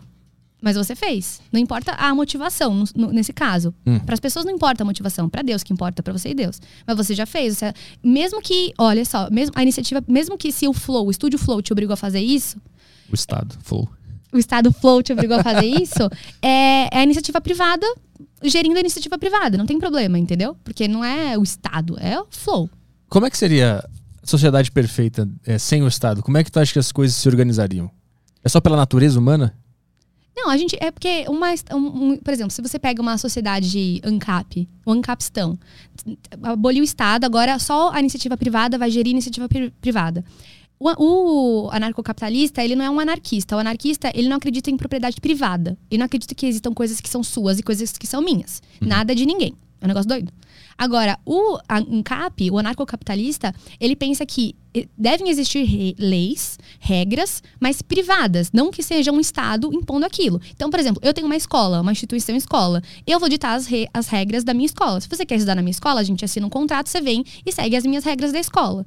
Então, não é um negócio, mundo sem bagun um mundo bagunceiro. Não, não, não. não uhum. vão ter regras e normas. Dentro de uma família, a mãe e o pai vão mandar na família existem a, os princípios daquela família. Então, não vai ser um negócio bagunçado. A gente tem essa ideia errada de que é o Estado que dá a moralidade, de que é o Estado que fala o que é certo e errado. E não é assim. A nossa natureza uhum. já é uhum. assim. É que eu parto do ponto de que nem o Estado, nem o indivíduo vão resolver nada. tá tudo uma bagunça aí, gente. Falou. Porque se tu parar pra pensar, o, o, Estado ele é formado por indivíduos que formaram o Estado e estão fazendo esse Estado funcionar. Uhum. São indivíduos Sim. também tocando em frente o, o Estado. E aí tem uma, uma pergunta que eu sempre me faço quando eu penso sobre esse negócio de não ter governo, deixa a iniciativa privada tomar conta. Uhum. Como é que. Existe alguma teoria, alguma visão que enxerga o seguinte problema? Como é que faz quando uma empresa cresce demais e acaba virando o Estado? Como a gente vê Facebook, por exemplo, já virou um Estado, já manda algumas coisas, uhum. já tem controle sobre certas coisas. Uhum. Num lugar sem Estado nenhum, empresas começam a surgir e tal, e uma fica ganha tanto dinheiro, tanto poder. Acaba comprando as é, outras, né? Ou, ou ela compra todas as outras e faz um monopólio, ou ela acaba virando uma necessidade do mercado e as pessoas têm que se curvar o que essa grande empresa quer e tá mandando fazer. Tá. Eu, eu, entendo isso, faz muito sentido porque os liberais eles são contra monopólio também. A gente fala que a gente parte da ideia de que tem que ter esse livre mercado com ampla concorrência. Então assim, tem que ser fácil de eu abrir um negócio, porque se é, por exemplo, vai, o Facebook vai lá e começa a dominar todo tipo de internet. Google vai lá e domina todo tipo de internet. Aí, como é fácil de abrir um negócio, eu venho e abro um outro tipo de internet. Se as pessoas acham que está sendo ruim usar o, o, Google, o Facebook, eu vou vir e vou migrar para o outro. Então não é ruim ter um hum. negócio grande. É só. É, que, que o, o Ludwig von Mises, que escreve um livro que chama Seis Lições né, do, do Mises, é, ele fala sobre liberalismo, capitalismo, nada. e ele fala que quem manda em tudo isso, quem manda na iniciativa privada, é o próprio consumidor. Se você quer parar de consumir e boicotar a empresa, porque a empresa é autoritária, você vai parar de consumir e usar outra coisa. Então não tem um problema. Hum. Eu não entendo o problema nisso. Tipo, obviamente que, ah, se o cara quiser é, controlar preço, nanana, tá bom, mas numa sociedade que é fácil de abrir negócios, eu vou, abro um negócio aqui e eu começo a migrar o público daqui para cá. Uhum. Porque não me chama mais atenção aquela empresa, porque ela tá autoritária. Mas eu acho que o, o público, de forma geral, é muito preguiçoso para para lutar por coisas. Eu acho que eles, eles veem assim, ah, o, o, o, Google monopolizou aqui, eu sei que eles são os filhos da puta, mas não vou, não vou brigar por isso, não vou abrir uma empresa eu mesmo. Eu vou ficar usando esses caras aqui, dane-se. Ah, mas já tem, tem, o, por exemplo, os, os trampistas, né? Lá nos Estados Unidos, tem o Twitter, é que eu não vou lembrar exatamente o nome da plataforma, mas ah, eles, eles migraram para Eles não estão mais usando o Twitter, porque tiraram uhum. lá o do Trump e aí os caras sim. começaram a migrar. Mas e aí, os caras é usam sempre, aquilo. É sempre um pequeno grupo que tá muito envolvido na briga. Eu tô falando assim da, da grande população que vive aí, que não, que, tá, que não tá envolvida envolvida em política e lado e tal. As pessoas que compõem de fato a sociedade que está andando por aí no trânsito e, e comprando coisas, essa, eu acho que essas pessoas são, elas não querem se comprometer tanto assim, elas vão no mais fácil. Se tiver uma empresa fazendo um grande monopólio, ela vai atrás ali. E qual é o problema dela consumir dessa, dessa empresa que faz o monopólio? Pois qual? é, aí que aí a gente pode entrar nesse, nesse lance. Aí faz de conta que no mundo fictício tem uma empresa lá que ela ficou tão boa que ela tinha um produto bom. É, é, ela ficou, ela ficou grande porque muita gente consumiu ela. Certo. De boa, essa, essa não teve nenhuma ilegalidade nessa, no crescimento. Mas chegou num ponto que ela ficou tão grande que se eu quiser abrir uma empresa parecida com a dela, hum. ela vem e me oferece. Toma, eu vou te dar 10 milhões aí, não abre. Ah, eu quero dinheiro, eu pego e sempre vai ficar um monopólio grande. Eu não sei se isso faz sentido. Sim, Deve ter um tem... encap brabo comigo não, agora. Desculpa, pessoal. Eu estou perguntando. Não, mas, é, mas aí, se, se é interessante para sua empresa vender a sua empresa para a empresa grandona, e se é interessante para a empresa grandona comprar a sua empresa, tá tudo bem. Hum. Não vejo problema nisso. Entende? É, não tem problema, de não fato. Não tem problema. O monopólio só tem problema quando ele é. O, o, grande problema do monopólio é quando vem o monopólio do Estado. O Estado detém aquilo e é exclusividade do Estado. Vou dar um exemplo. É, a gente tinha. Ah, tá. Petrobras, vai. Que, que, grande, parte, grande parte das vezes foi, foi monopólio do Estado. A questão do petróleo, né? A exploração do petróleo era do, do Estado sempre. Que agora a Petrobras, economia mista, você consegue investir. Tá, mas é, sendo exclusividade do Estado, ele consegue controlar preço. Quando ele consegue controlar preço, aí ferra, porque aí ferra com a economia. Aí se o cara quiser subir muito, ele vai subir. Aí todo mundo tem que é, estar, tipo, tem que. Você não tem que dar onde fugir. Aí, agora, quando você tem a iniciativa privada com essa, esse livre mercado, não tem problema, porque se o cara tá ferrando com preço, eu venho aqui, abro, faço de outro preço, as pessoas vêm para mim. Então, o único problema do monopólio é quando o monopólio vem do Estado. Ah, se, se for um monopólio natural, não existe, não tem problema. Então, pro liberal, é, aí você vai abrir, você tem essa liberdade de abrir uma outra empresa. E aí, se for interessante para pro cara comprar, tá tudo bem, entendeu? Tipo, vai, deixa ser natural. E se ele for malvado? Essa é a minha pergunta. Se o cara, o dono dessa grande empresa que hum. virou monopólio, ele for mal, ele for, ele for uma pessoa má e ele, sei lá, ele. Faz o quê? Tô pensando, o que, tá, que ele faz? Pensa. Porque não tá tendo problema nesse monopólio que você tá inventando. Até agora não teve. Aí, como ele é um monopólio, ele, ele decide que ele vai cobrar 200 reais por, por uma folha de papel, porque só ele produz papel. E aí, ah. se eu tentar abrir uma empresa que vai cobrar um real, ele, ele, ele, me, ele usa da, da minha vontade de ter dinheiro para me tirar do jogo. E ele continua cobrando 200 reais e, e, todo mundo se fode porque tem que pagar esses 200 reais. Então, aí tem aquela questão, da, de novo, do Mises, que ele, nesse livro das seis lições, ele cita o Bastiat foi um liberal. E ele tem um livro que fala daquilo que você. É, basicamente, ele fala que existem coisas que você não consegue enxergar na prática. É, como que eu posso explicar isso? É, ele, ele, ele é lá, malvadão, 200 conto no negócio. Só que você não consegue enxergar na prática que quem manda naquele cara e quem manda naquela empresa são os consumidores. Porque se os consumidores boicotarem o cara, o cara não vai conseguir vender por 200 conto, entendeu? Mas a gente não vai comprar do cara e o cara vai ser obrigado a diminuir o preço. Mas se for uma sociedade que todo mundo precisa muito de papel para viver. e aí ele controla o preço de algo que é essencial. Cara, a gente vai começar a produzir papel, então. Mas aí ele vem e, nos, e compra a nossa empresa. E a gente se olha. Não, porque mas... a gente. Não, porque a gente não é burro, a gente, vai a gente precisa de papel. As pessoas. A própria sociedade vai começar a produzir papel. Não tem como. Não tem como. Eu vou produzir meu papel em casa. E se ele me oferecer dinheiro, eu vendo papel para ele, mas eu também produzo mais papel. Não, ele, ele, ele, compra a tua empresa inteira. Ele te oferece e fala, para, sai do. Vira, não, vira um negócio meio máfia, Não, mas o cara. Daqui. Não, nossa, nossa, nossa ideia, o cara é monopolista e uhum. também ele é absolutista, ele é mau. Ele, ele é mafioso. Ele vai ter que vir com um monte de arma na sua cabeça e mandar você dar, que é o que o Estado faz. Aí ele, aí ele inventou um Estado. Ah, então.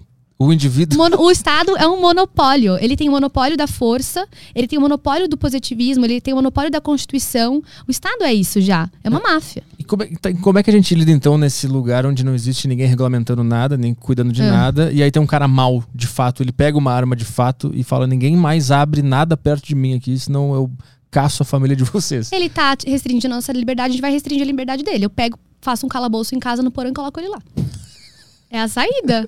É a saída. E a família dele fica tentando achar onde é que tá esse cara e sequestra a tua família e vira uma guerra mundial em nome do liberalismo. Não, não, mas aí, cara. é, mas, mas se o cara entendesse, em nome do liberalismo, não, porque o cara não entendeu o conceito de liberdade. Se ele partisse do direito natural, porque o liberal ele preza pelo direito natural. Existe o positivismo e existe o naturalismo. Quando você tem um Estado constitucional, que é que nem o Brasil, que tem a Constituição e os códigos, a gente segue o positivismo, que é basicamente assim, ó, eu falo que isso é uma lei agora e isso tá valendo. Pronto, assinei.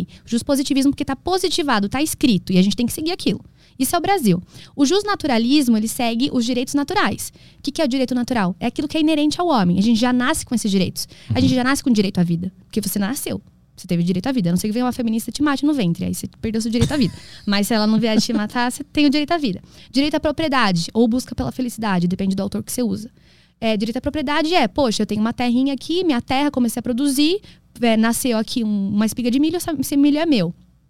É, também direito à liberdade de expressão, que faz parte também. Eu tenho que ter a liberdade de falar o que eu, o que eu penso, o que eu acho. Esses todos são considerados Direitos direitos naturais. naturais. É. Mas eles são intuições ou são observações? Tem a ver com religião? Como é, da onde que se entendeu esses direitos Não, naturais? tá. Os direitos naturais você pode pegar como John Locke no século XVII, ele começa a estudar liberalismo, ele começa a perceber que existem, antes mesmo, tá, do John Locke, mas eu tô usando o exemplo do liberalismo, que esses direitos realmente são reais, eles são reais. É, é só uma análise, você tem que parar e analisar. Você parar pra perceber, é realmente isso que acontece. Tipo, o direito natural, direito à liberdade. Se ninguém nasce escravo, não sei o que ser, aí a pessoa vai estar infringindo o direito à liberdade. O direito natural, perdão. Então, tipo assim, são coisas que você já nasce com eles. São. são é, foram pessoas que foram lá e falaram: percebi isso, percebi que eu nasci dessa forma, percebi que eu tenho esses direitos que são inerentes. Eu nasço, com, com o meu nascimento, já consequentemente, eu já vejo que eu tenho esses direitos. Uhum. Então, tipo, os direitos naturais, eles têm que ser respeitados acima dos direitos positivos, que são os direitos que a gente escreve no papel, sabe? E aí começa a ferrar tudo quando a gente para de respeitar o direito natural, que é o direito à propriedade. Aí esse cara aí do seu exemplo, ele não vai estar respeitando o direito natural, né?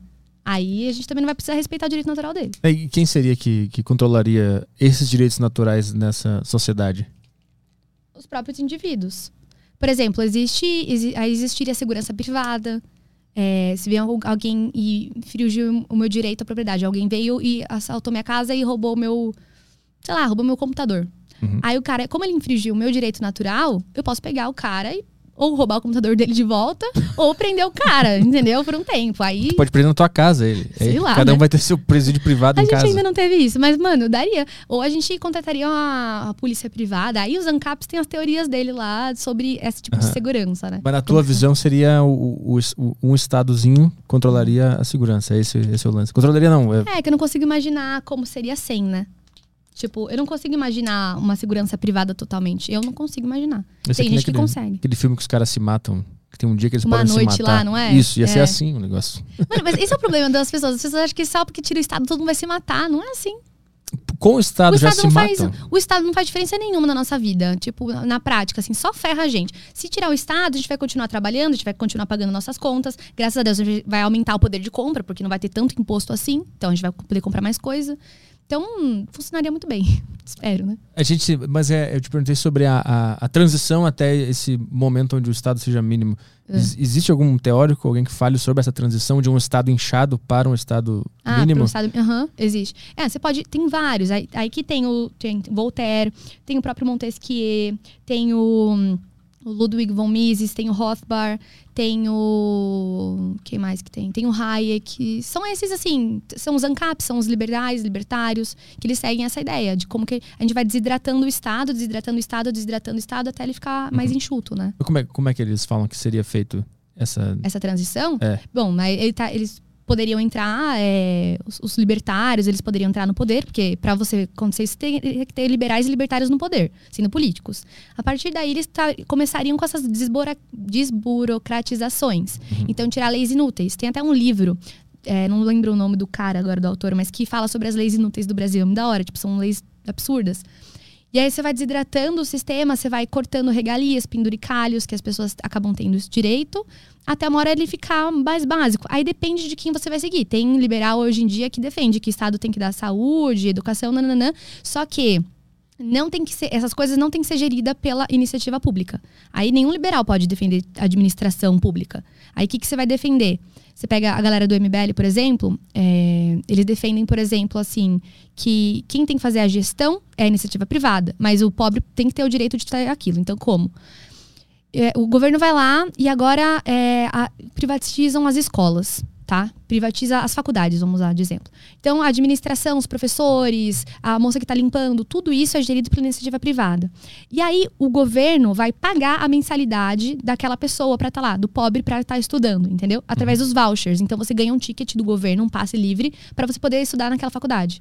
Entendeu? Uhum, então, uhum. essa é uma ideia de escola de faculdade privatizada que um liberal seguiria, entendeu? Uhum. Então, seria mais o dinheiro por dinheiro, assim. Você só paga as coisas, não precisa gerir nada. Porque quando você gere, dá corrupção, entendeu? Então é necessário, no primeiro momento, para o liberal que, que, discorda com o Estado, entrar no Estado então, e participar dele. Isso é, é um, é um conflito que deve é rolar, né? Exato. Eu perguntei esses dias para um amigo meu, que ele é anarcocapitalista. É, inclusive, ele é do Instituto Mises Brasil e tal. E, eu, e, ele vai tentar ser deputado, alguma coisa nesse sentido, né? Acho que é deputado federal, eu não lembro exatamente. Eu falei, você não acha imoral, já que você acredita que imposto é roubo, que toda a base estrutural do Estado é, é imoral, você não acha errado você entrar no sistema para você combater o sistema? E ele parte da ideia de que não, porque você estaria contribuindo para acabar com o sistema, entendeu? Uhum. Tipo aí... homem-bomba. é tipo isso. Uhum. E aí ele segue a ideia do Rothbard, né? É, eu não vou falar o nome completo porque eu me embolo toda falando, mas Rothbard, que ele fala disso, que não tem problema as pessoas entrarem na política para você tentar destruir a política, entendeu? Tu tem vontade de entrar? Então, é, me chamaram para ser candidata esse, é, em 2022 a deputada estadual, só que eu acredito que não seja meu momento agora. Tipo, sei lá, eu não sinto que. Eu ainda tô na faculdade, fazendo estágio, né, né, acho que não é minha hora ainda, sabe? Mas tem vontade depois? Talvez acho que a hora sim. vai chegar? Eu acho que sim. Eu acho que um dia sim. Por enquanto, não. Vamos ver se tem questões aí? Bora lá. Tem áudios aqui. Boa. Vamos tocar aqui, uh, começar com o áudio do Pedro. Só colocar bonitinho aqui. Vocês podem mandar mensagem também, quem está acompanhando pelo YouTube e não é assinante da Sacuchi TV. Vocês podem mandar mensagem pelo flowpodcast.com.br. Eu vou deixar o link aqui no chat para vocês. Aí vocês podem mandar lá a mensagem, beleza? Boa. Aí. É... Quer dar uma chance pro chat do YouTube? Dar uma abridinha? Ah, pode ser uma. Se o pessoal se passar. Eu gente... acho, eu acho uma boa.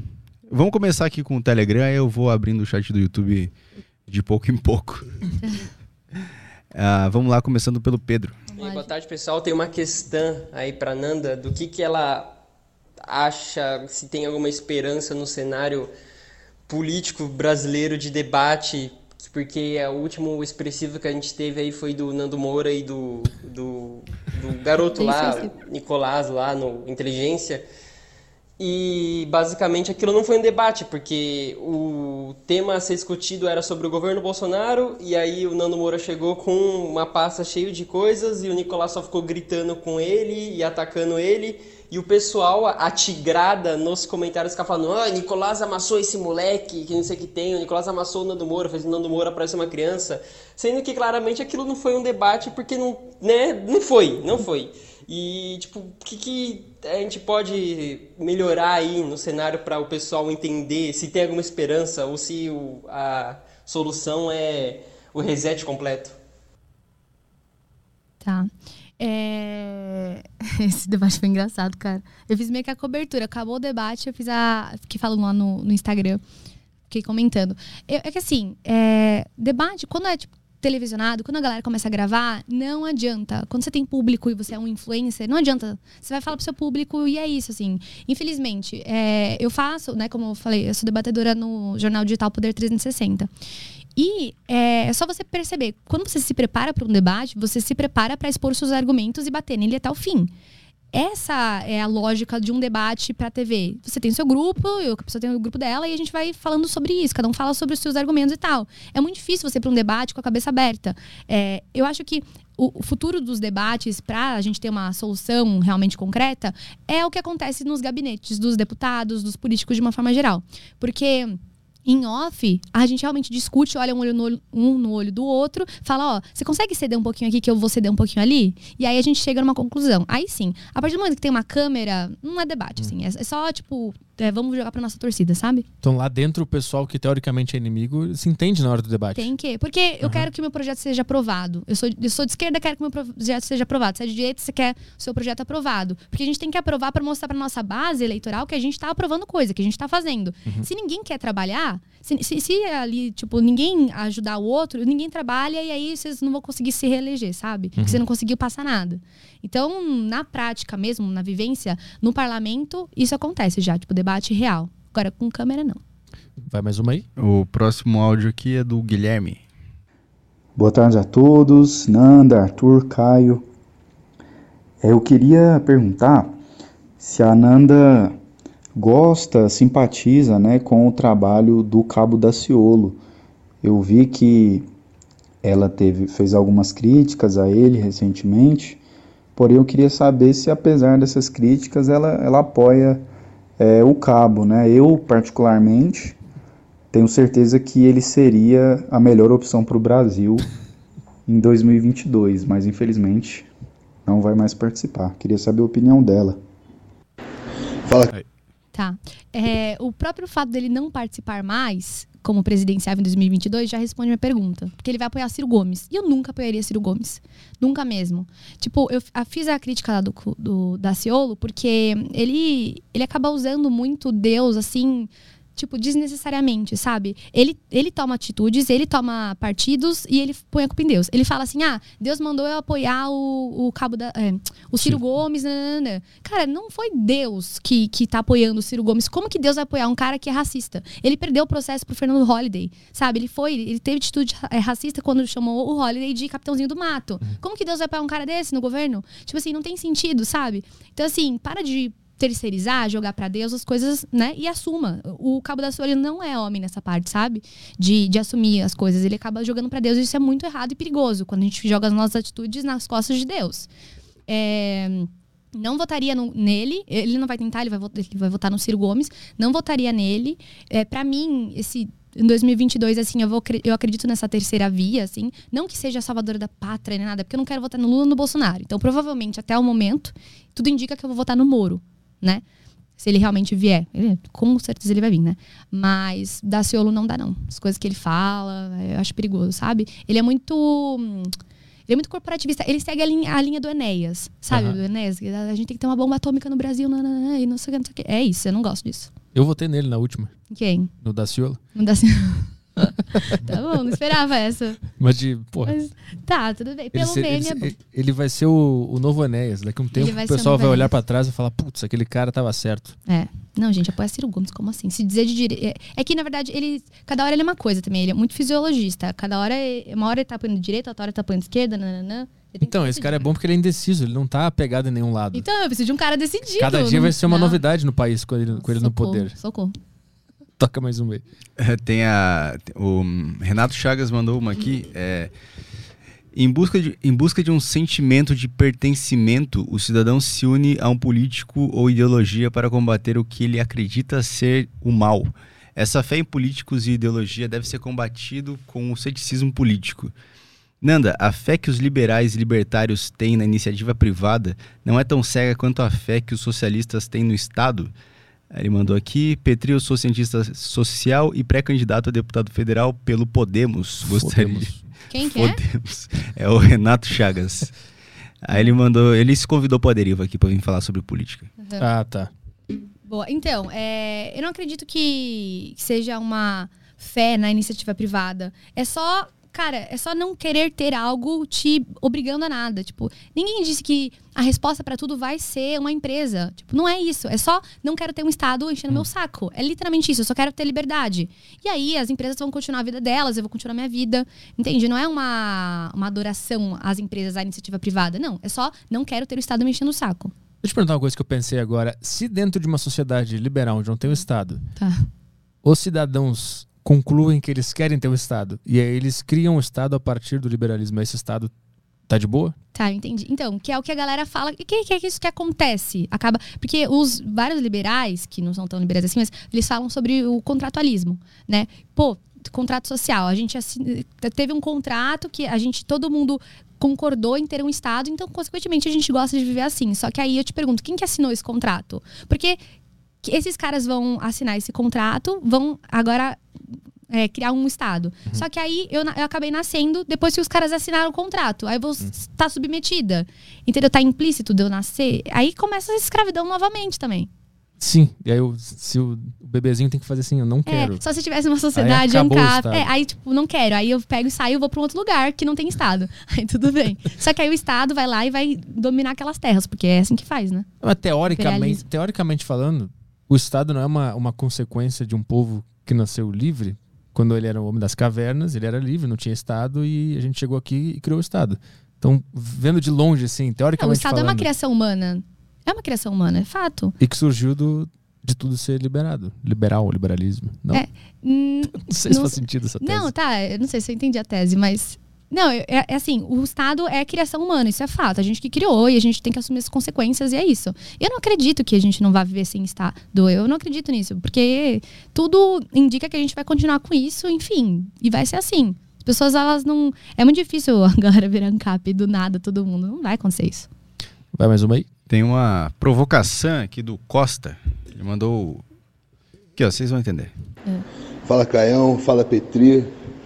Minha pergunta para a convidada é a seguinte: ela se acha liberal, né? Mas, porra, ela é funcionária pública. Ah, E é a mesma coisa aqui em Kataguiri e o outro lá, como é o nome? O ex-gay, Holiday. Pessoal que, porra, Ex-gay. nunca sentiu o cheiro de iniciativa privada na vida, né? O Arthur ainda dá pra gente acreditar um pouquinho, que enfim, ele é parecido com a gente, né? E trabalhou bastante também, construiu as coisas antes de entrar Caralho, na política. loucura. Mas vocês que, porra, nem saíram da faculdade ainda e já estão na política, assim, pouco qual é a diferença de vocês pro Lula, mano? Tipo, pra mim, no sentido randiano lá do duplo parasita, que se alimenta da ferida dos pobres e do sangue dos ricos, pô, eu não vejo diferença nenhuma entre essa menina, o Lindbergh, a Karina Vitral e o Kim Kataguiri, entendeu? Tudo parasita. Se ela Parasita. defender aí, explicar, né? E outra coisa é a questão do minarquismo, né, cara? A minarquia mais famosa da história é os Estados Unidos, está no estado que está, né? É, você sabe que a minarquia é uma impossibilidade, né? Que naturalmente os incentivos se aliam para que a coisa cresça e domine a vida das pessoas. Então, por que está defendendo uma ideia furada dessa aí? Tá. É. Vamos lá. Foi o que a gente tava falando mais ou menos naquela hora, né? Do ANCAP. Pô, não é imoral um anarcocapitalista entrar no governo? Aí a resposta deles, né? Tipo, tem vários teoro- eh, teóricos que falam que não, porque você estaria acabando com o governo. Então você vai estar cumprindo seu objetivo. É, sobre a minha vida pessoal, né? Que ele citou. Ah, é uma funcionária pública e tal. Eu não sou funcionária pública, eu sou estagiária. Tipo, sou estagiária, enfim. Tenho ali a. é, não é, eu não sou CLT, nem nada, nem sou concursada, nem nada no sentido. Tô ali estagiando no Alesp. É, atuei sim na iniciativa privada, tá? Eu já trabalhei em escritório full service de advocacia. Eu já tive meu próprio negócio. É engraçado como as pessoas elas acabam julgando sem conhecer, né? E eu tenho meu próprio negócio hoje em dia. Eu tenho, enfim, eu faço, né? Trabalho no Poder 360, sou comentarista política, ganho dinheiro dando opinião, esse tipo de coisa. Então, eu não vivo apenas exclusivamente disso, como ele falou, né? Se ele souber, inclusive, que Estado atrasa pagamento, e não é nem pagamento, é uma bolsa que você tem, né? Por conta do seu trabalho lá dentro. Então, eu não tô tirando nada de ninguém. Quem tá são os políticos. Eu só tô fazendo meu trabalho ali como estagiária legislativa. vai mais aí? O Islas mandou aqui minha questão. é, como lidar com iniciativa privada que claramente tem viés progressista? Pelo menos a maioria, desde as grandes corporações até startups, banindo e silenciando qualquer um que vai contra a visão progressista, incluindo até mesmo o presidente dos Estados Unidos com a banida do Twitter, ou até mesmo com seus vídeos do TikTok. Aham. É, exato. Por isso que eu acho complicado você. aquela ideia de que quem, é, quem lacra não lucra, né? Eles não. Eles vão acabar se ferrando com o tempo. Porque se do nada vem um governo socialista, eles vão. A primeira coisa que vão fazer é desapropriar esses meios aí de. de de comunicação, meios midiáticos da iniciativa privada, entendeu? Então eu acho que só na prática mesmo, se viesse um cara é, e, e, acabasse com a empresa deles, aí sim eles parariam com isso, porque não teria saída. Eu acho complicado e problemático, por isso que eu tento, tipo, expor, sabe? Isso, assim, de que a gente não pode ficar caindo nessa de querer lacrar pra agradar a beautiful people, nem nada do tipo, porque depois são os caras vão estar tá aí na sua, na sua empresa tentando acabar com a sua empresa, né? Então eu acho perigoso. É, existe hoje em dia um conceito que são as ESGs, né? Que são é, as empresas olhando um pouco mais para esse lado social. A gente tem um exemplo prático é a Magalu, por exemplo, né? Ah, a Magalu fez lá, pô, só vou contratar pessoas pretas agora. Teve esses dias, eu tava no LinkedIn, é, um estágio de direito, só contrato feministas. Tipo assim, tá bom, virou um processo seletivo agora só de, enfim, de, pautas identitárias. Essas pessoas vão ficar com as consequências do dia que a liberdade delas foi limitada, sabe? Por meio midiático, por meio de pessoas como o Lula. E o cara perguntou a minha diferença aí do Lula. Lula te roubou, eu não te roubo, cara, eu tô na minha quieta, entendeu? Enfim.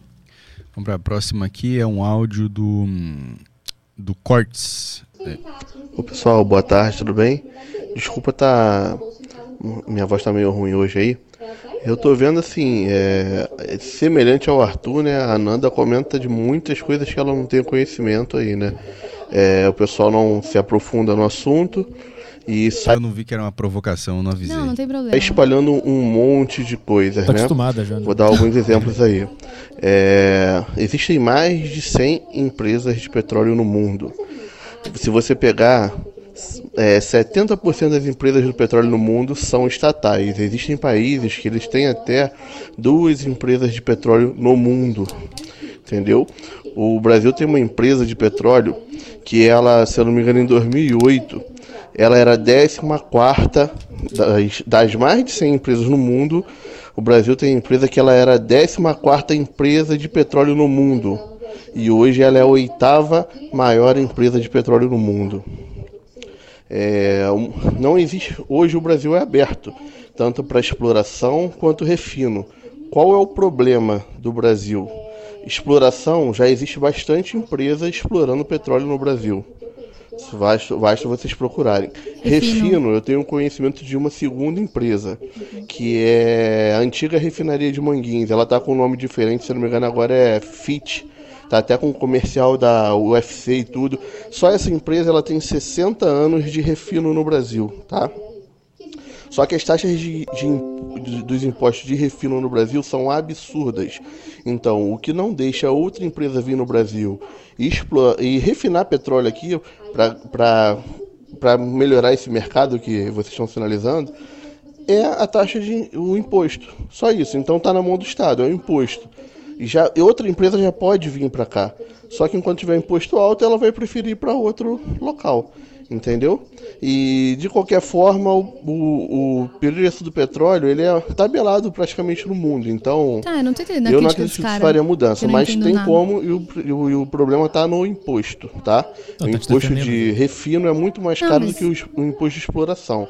Então você tem empresa explorando. E outra coisa, o Brasil, ela falou que o, bra o brasileiro vai fazer papel. Porque, tipo assim... O Brasil já é um dos maiores produtores de celulose manda celulose para a China, não, não fabrica ah, tá celu- é, o papel a gente tava dando Brasil, exemplo, ele tá falando do papel. ele compra Quer pausar, o papel então? da China.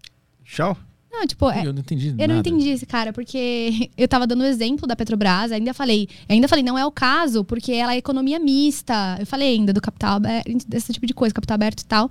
Então eu não entendi a crítica desse cara. Ele quis, acho que só se mostrar mesmo. Fiz um podcast, não, uns cinco minutos falando. eu de verdade não entendi a crítica. Ele, e ainda falou do Arthur, coitado, o Arthur tá quieto, não tá aqui pra falar nada. Não entendi. Pacheco, o, o Henrique, ele falou: não conheço sobre política. Os votos impressos uh, me parecia algo claramente bom. Por que gerou tanta discussão? Tá. É... A questão do voto impresso foi um tema que eu preferi não entrar nas minhas redes sociais. Tipo, eu preferi ainda não falar sobre, porque é, eu não tenho uma não tenho, eu não tenho uma conclusão, sabe? Eu não concluí nada em relação a isso. Para mim é, é uma coisa que não vai mudar nada na prática. Foi só o que, que por que, que deu tanta discussão? Porque Bolsonaro estava a favor e aí a galera que estava contra o Bolsonaro estava contra e fizeram muito barulho. Então foi mais disputa política por política simples e pura do que o fato do papel ou a urna eletrônica, entendeu? Deixa eu perguntar uma coisa, de, de, de algum modo a tua visão sobre Deus, os ensinamentos da religião contribuem para tua visão política do mundo? Tu acredita que o a religião teria um papel nessa sociedade sem Estado Uhum. de, de, de guia das pessoas, não, não uma guia oficial mandada, né? Mas eh, os ensinamentos, eles entram nessa sociedade? Então, com certeza. Porque a sociedade, se a gente pega a soci- a sociedade ocidental, ela foi criada a partir desses princípios judaico-cristãos. A gente, os nossos ensinamentos, a nossa moral é judaica cristã. Por que, que matar é errado? Para um niilista, matar não é errado. Por quê? Porque o cara não acredita em nada. Pra ele o caos é o caos e é isso. Agora, pra gente da sociedade, tipo, tem sentido ser errado porque Deus falou que é errado, sabe? Matar. Porque senão não faria sentido. Tipo, então, é, a sociedade, ela, como ela é respaldada e baseada nesses princípios cristãos, consequentemente, as decisões políticas, elas têm que seguir essa linha, que aí é a linha também do direito natural. Que para Deus também ele é a favor da, da liberdade. Tudo me é lícito, mas nem tudo me convém. Se tudo me é lícito, que é um versículo bíblico, é tudo me é liberado, mas nem tudo convém eu fazer, entendeu? Então, é, é, esse- com, essa, com esse versículo já dá para defender uma, uma sociedade liberal, uma sociedade que deixa tudo, mas que aí a partir da responsabilidade e do princípio conservador que é da prudência, eu ajo ou não ajo, sabe? Outra coisa que eu ia te perguntar, a questão do aborto, tu mencionou um pouco antes ali, tu passou por cima, deu pra perceber que tu é contra, né? Sim. Não é um paradoxo na questão da, da liberdade? Por quê? Não sei, porque eu tenho um negócio dentro de mim e eu não quero mais. Eu tenho, eu tenho a liberdade ou não? Tem um negócio dentro de mim. Esse negócio não sou eu. É um negócio. É uma coisa à parte, é uma coisa alheia. É. Que tem os direitos naturais do indivíduo. Por isso que não é, não é um paradoxo nenhum. É, isso é muito claro. É um indivíduo, um negócio, é, que tá dentro de você, mas Uma não é você. de. Uma empresa. É Não um tá negócio. que- aluguel, pô, tá morando Exato. Exato. É, é uma coisa que está dentro de você, mas não é você, entendeu? Então, como não é você, é o quê? É um indivíduo. Se é um indivíduo, ele tem os direitos naturais dele. Um dos direitos naturais dele é o direito à vida. Consequentemente, a gente não pode matar uma vida. Em qualquer estágio? Em qualquer estágio, desde a fecundação. Pô, é, eu até fiz um, um TikTok esses dias, eu ainda não postei. Mas eu vou postar. Que é assim, é, é engraçado como Marte é tido como... Sei lá, você vai em Marte, tem um- uma bactéria, é tido como vida. E aí uma batida do coração aqui, um, um- serzinho ali, não é tido como vida no no- na Terra, no planeta Terra. Um bom ponto, eu tinha pensado nesse. É, a gente vê, pô, você vê negocinho lá, pô, vida em Marte, né? Negocinho desse tamanho aqui, ó. É tipo uma bactéria, tem duas células nela e é isso. É, vida, é visto como vida. E aqui um amontoado de células que tem ali, é, que vai se tornar um ser humano, tipo, do jeito que a gente é, um negócio grande e tal, não é visto como vida. Não tem sentido algum isso. Mas não tem nenhuma pontinha dentro de ti que pensa. Mas mesmo assim, É muito claro isso. se eu cara. não quiser, não é minha liberdade não querer uma vida dentro de mim? Então, você pode matar essa vida. Assim como você pode matar um cara na rua. É a mesma coisa. Você pode. Se o cara que tá na rua ele entra em mim ele começa a morar dentro de mim, Mas ele entrou dentro de você, aquilo entrou dentro de você porque você fez uma coisa antes. sim, tá certo. Você quis aquilo. Se você não quiser, você não é. Tô Então- tentando fazer o advogado do diabo aqui. Não, mas pode fazer. mas tá vendo? É porque é um negócio alheio ao seu corpo. Então, por ser alheio ao seu corpo, é uma outra vida. Consequentemente, tem que ter o direito à vida, que é um direito natural. Toca mais aí, tem alguma coisa? Ah, tem alguma. Peraí, tem do YouTube aqui? Eu acho Teve que. provocação, nossa. Que... É, então. tem o, o- no YouTube aqui o João tá perguntando o que você acha da vacinação com- compulsória. Vejo muita gente defendendo que a vacinação seja compulsória. Acho que é, acho que é uma limitação e restrição enorme das liberdades individu- individuais. Já me vacinei e você é top. Ah, valeu. Aí, obrigada, gente. É, então, eu, eu também me vacinei, tomei as duas doses. Não vou tomar a terceira, porque, mano, eu tava vendo lá com os médicos e assim, não tem muita necessidade. É, o que acontece? Eu não acredito que deveria ser obrigatória a vacina, tipo passaporte, esse tipo de coisa, sabe? Pô, você vai injetar um negócio em você. Não sou negacionista, tomei as vacinas, recomendei todo mundo do Insta, fiz o negócio lá da, da quarentena, graças a Deus que eu podia, tive a, a chance, né, de ficar em casa e tal. Mas não tem que ser obrigada, não. Não, sei, não tem que ser obrigatório, sabe? Tem muito liberal defendendo isso e eu acho isso perigoso. O que mais tem aí? Temos. Ah, tem aqui no Telegram, eu pulei uma. É, o Matheus mandou: Olá, povo, fora da política, como você é? Torce pra algum time? Assiste alguma série? É, assiste TV Globo? Pergunta do cara. É, se eu tô... Ah, eu era corintiana, mas, tipo assim, nem gosto de futebol. Eu tive um, um aniversário do Corinthians lá do tema, mas hoje em dia não, não gosto nada. O que mais que ele perguntou? Futebol? Série. O cara, Série? o cara tá querendo uma biografia. É, ah, eu gosto. Eu gosto de The Walking Dead, eu gosto de Prison Break, Breaking Bad, série coreana. esse tipo de coisa. Mas eu gosto de consumir mais coisas que vão me dar algum respaldo político ou histórico, sabe? Então eu gosto bastante de. É, a gente estava até comentando sobre, sobre a sombra de Stalin, coisas nesse sentido, sabe? Coisas mais históricas, assim. Ah, teve, teve um que eu vi que tu fez que deu polêmica também, que foi a do Round Six, que tu disse Ah. que aquilo lá é, significa o comunismo e o pessoal ficou bravo dizendo que o autor do filme É. disse que era sobre o capitalismo. É, é, eu fiz uma leitura. Eu fiz uma leitura sobre Round Six. Eu escrevi uma coluna também. Foi o vídeo e uma coluna sobre o tema que repercutiu mesmo. É, é porque eu não lembro exatamente da- do vídeo em si, mas eu fiz essa leitura.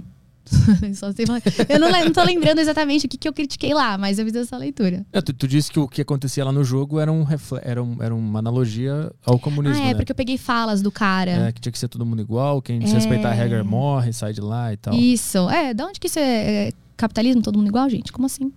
É, eu acho que o que ele. O, que eu li as críticas também ao teu vídeo, né? O que o pessoal falou é que o autor disse que era uma crítica ao capitalismo, porque todo mundo que entrava nesse jogo tava mal por causa do capitalismo. É, do capitalismo não, porque os caras não têm consciência econômica. Não é culpa do capitalismo. Essa, tudo é culpa do O cara capitalismo. tava devendo pro banco, É, você que não assim. soube se programar economicamente. Mas, tipo, o cara, no caso. Mas é. Foi isso mesmo, que, que o cara lá, o mascarado, ele falava sobre essa questão da igualdade, não sei o que, não sei o que. Foi. Toca mais aí? Ah, tem mais aqui. Ah, o Thiago mandou, boa tarde. Se não me engano, ela disse, é, disse que Hofbard, assim fala? Rothbard. Hofbard, defendeu entrar no Estado para acabar com ele. Ah, gostaria de saber em qual livro, palestra ou artigo ele defendeu isso. É, tá. É, eu vou te recomendar um perfil pra você ver nesse perfil, que aí ele sabe falar melhor que eu. Vai no Instagram do Rafa Werner. Aí você vê lá.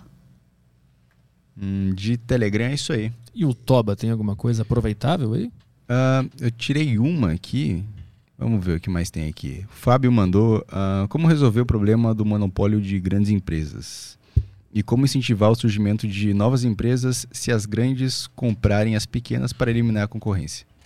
Tá. É, bom, tem o que a gente já falou aqui, que, enfim, a partir do momento que você tem um Estado que abre margem para livre economia, você consegue empreender mais fácil, porque você consegue abrir empresa sem menos amarras e burocracia, sem ficar esperando meses e meses por um documentozinho, um papelzinho.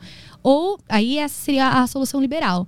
A solução é, é, estatal para você é, barrar monopólios é o CAD, né? Que é um conselho que a gente tem aqui no Brasil, que é basicamente é uma instituição que barra monopólio. Então, por exemplo, a garoto vai comprar a Lacta.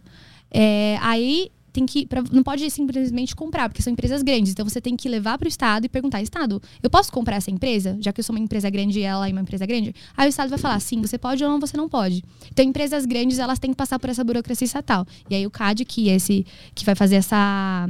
Que vai te dar essa resposta, se você pode ou não pode comprar. Aí eles barram várias empresas que ah, vão comprar Natura, pode ou não pode? Aí eles que dão essa resposta, sabe? É um tipo de barrar monopólio. Bom, aqui acho que fechou. E no, na plataforma? Plataforma não teve nada. Teve o Vitor aqui perguntando é, o que, que você acha do Winston Churchill. Ah, ah, então, o Churchill ele foi, ele foi tido ali como um dos heróis, se não o principal herói, né, da Segunda Guerra Mundial. Enfim, eu tenho um respeito por ele. Respeito e uma certa admiração. É porque é complicado, né? É- admirar estadista é complicado, mas eu tenho uma certa admiração, sim. Emblema? A emblema hoje é Vale Emblema. Vale Emblema, O que, infelizmente. que houve? Ah, a gente marcou de última hora, né? Tipo. Quer dizer, não, não foi de última hora, foi eu que não, que não me adiantei no negócio. Ah, bom.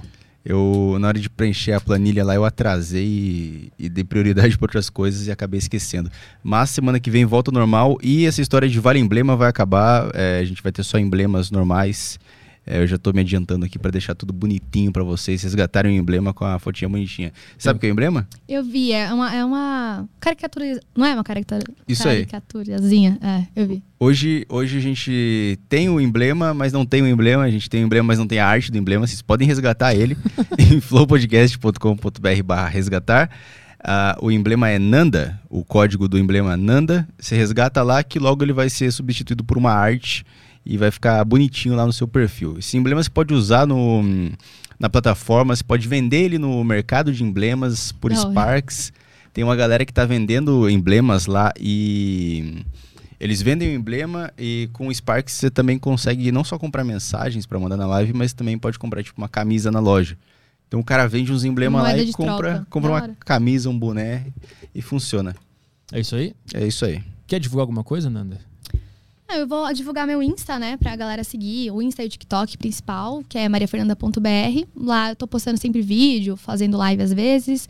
É, a gente também tem um programa no Poder 360, que é o Unitalk, que a gente faz debates. A gente tá pensando em começar a trazer agora políticos, então debater com, sei lá, eu versus Tabata Amaral, esse tipo de coisa, vai ser da hora. É, mas é isso, eu queria agradecer. Amei muito aqui, conhecer também o estúdio que eu não conhecia, gostei bastante do programa. E é isso, só agradecer mesmo. Obrigado pela presença. Tamo junto, eu que agradeço. Bom, agora a gente tem que falar um negócio sério aqui É. para encerrar esse programa, porque Acho que é a primeira vez que a gente vai falar sério nesse programa aqui. é, desde ontem, hoje de manhã, começaram a rolar uns boatos na internet de que o Mário Schwartzman morreu. É. E até agora a gente não sabe se é verdade ou se é mentira. Tem muita gente postando que isso é um fato. Tem muita gente postando stories é, dando adeus a ele. Mas de, de fato a gente não sabe a confirmação oficial se isso é verdade ou não. Sim. Tá bem próximo de ser. Eu só não quero confirmar que é porque se não for, aí a gente vai estar fazendo tem- fake news aqui, o caralho. Mas É, tem tanta gente dizendo isso na, É. em tudo que é rede social que, que leva a gente a acreditar que, que é isso que aconteceu. É, e só pra deixar claro, não é uma brincadeira hoje, não é uma piada, a gente tá falando sério, tem muita gente falando isso, a gente quer tá atrás dessa confirmação aí. É, se alguém puder entrar em contato pra confirmar, alguém da família, alguém que conhece ele próximo, puder confirmar essa, esse fato, nos manda porque a gente tá perdido, que a gente não sabe o que tá acontecendo. A gente não tem nenhuma fonte, eu tô, eu tô vendo aqui é no. só papo de Twitter e grupo de Telegram. É, não tem nada oficial. É. E, bom, é isso, né? Mas se for verdade, Teve um, é, teve um post no, no perfil dele do Instagram que tem muita gente dizendo que pode ter sido a, a, a mulher dele que fez, né? é que ela, que ela vai gravar um vídeo pra explicar, Explicar, e tal. né? é. Porque É. é, a, a gente tá falando isso também não é à toa. Ele, recentemente, ele postou uns vídeos ele não tava muito bem. É, ele tava meio inchado, assim, falando nada com nada, um negócio meio estranho. Disse que tava com cegueira, uns Ah, negócios e... Disse que foi no hospital, tava cego, disseram que não tinha nada É. e mandaram de volta pra casa. Então não sei o que tá acontecendo. Se É, for é- Não é uma verdade, preocupação à toa que a gente tá tendo. A gente É. viu o vídeo dele que ele tava mal, então, tipo, é uma coisa que faz É. sentido, essa preocupação. então se for verdade, quero deixar um abraço pra todo mundo que gosta dele, pros amigos, pros fãs dele que me xingaram bastante depois desse, desse nosso podcast lendário. E agradecer ele por ter feito um baita podcast aqui. E que apesar de todas as provocações, tudo que ele falou de mim é, nos vídeos dele depois, falou da minha namorada, da minha mãe, não tem problema nenhum. Ninguém gostaria que isso tivesse acontecido, se de fato aconteceu. Um abraço pra todo mundo, a gente não sabe muito bem o que dizer. É isso. O que eu posso dizer é que é, eu guardo com carinho aquele podcast. Eu também. Apesar de todo mundo ter falado, ah, que ele é louco, que não sei o quê, foi um podcast engraçadíssimo, foi maravilhoso. Eu E me diverti. Quando terminou, quando terminou, foi o clima mudou do nada também, que ele a se gente divertiu tava, também. tava tranquilo depois que acabou. É, vocês se É. abraçaram no final. mas É. É, né? teve um abracinho.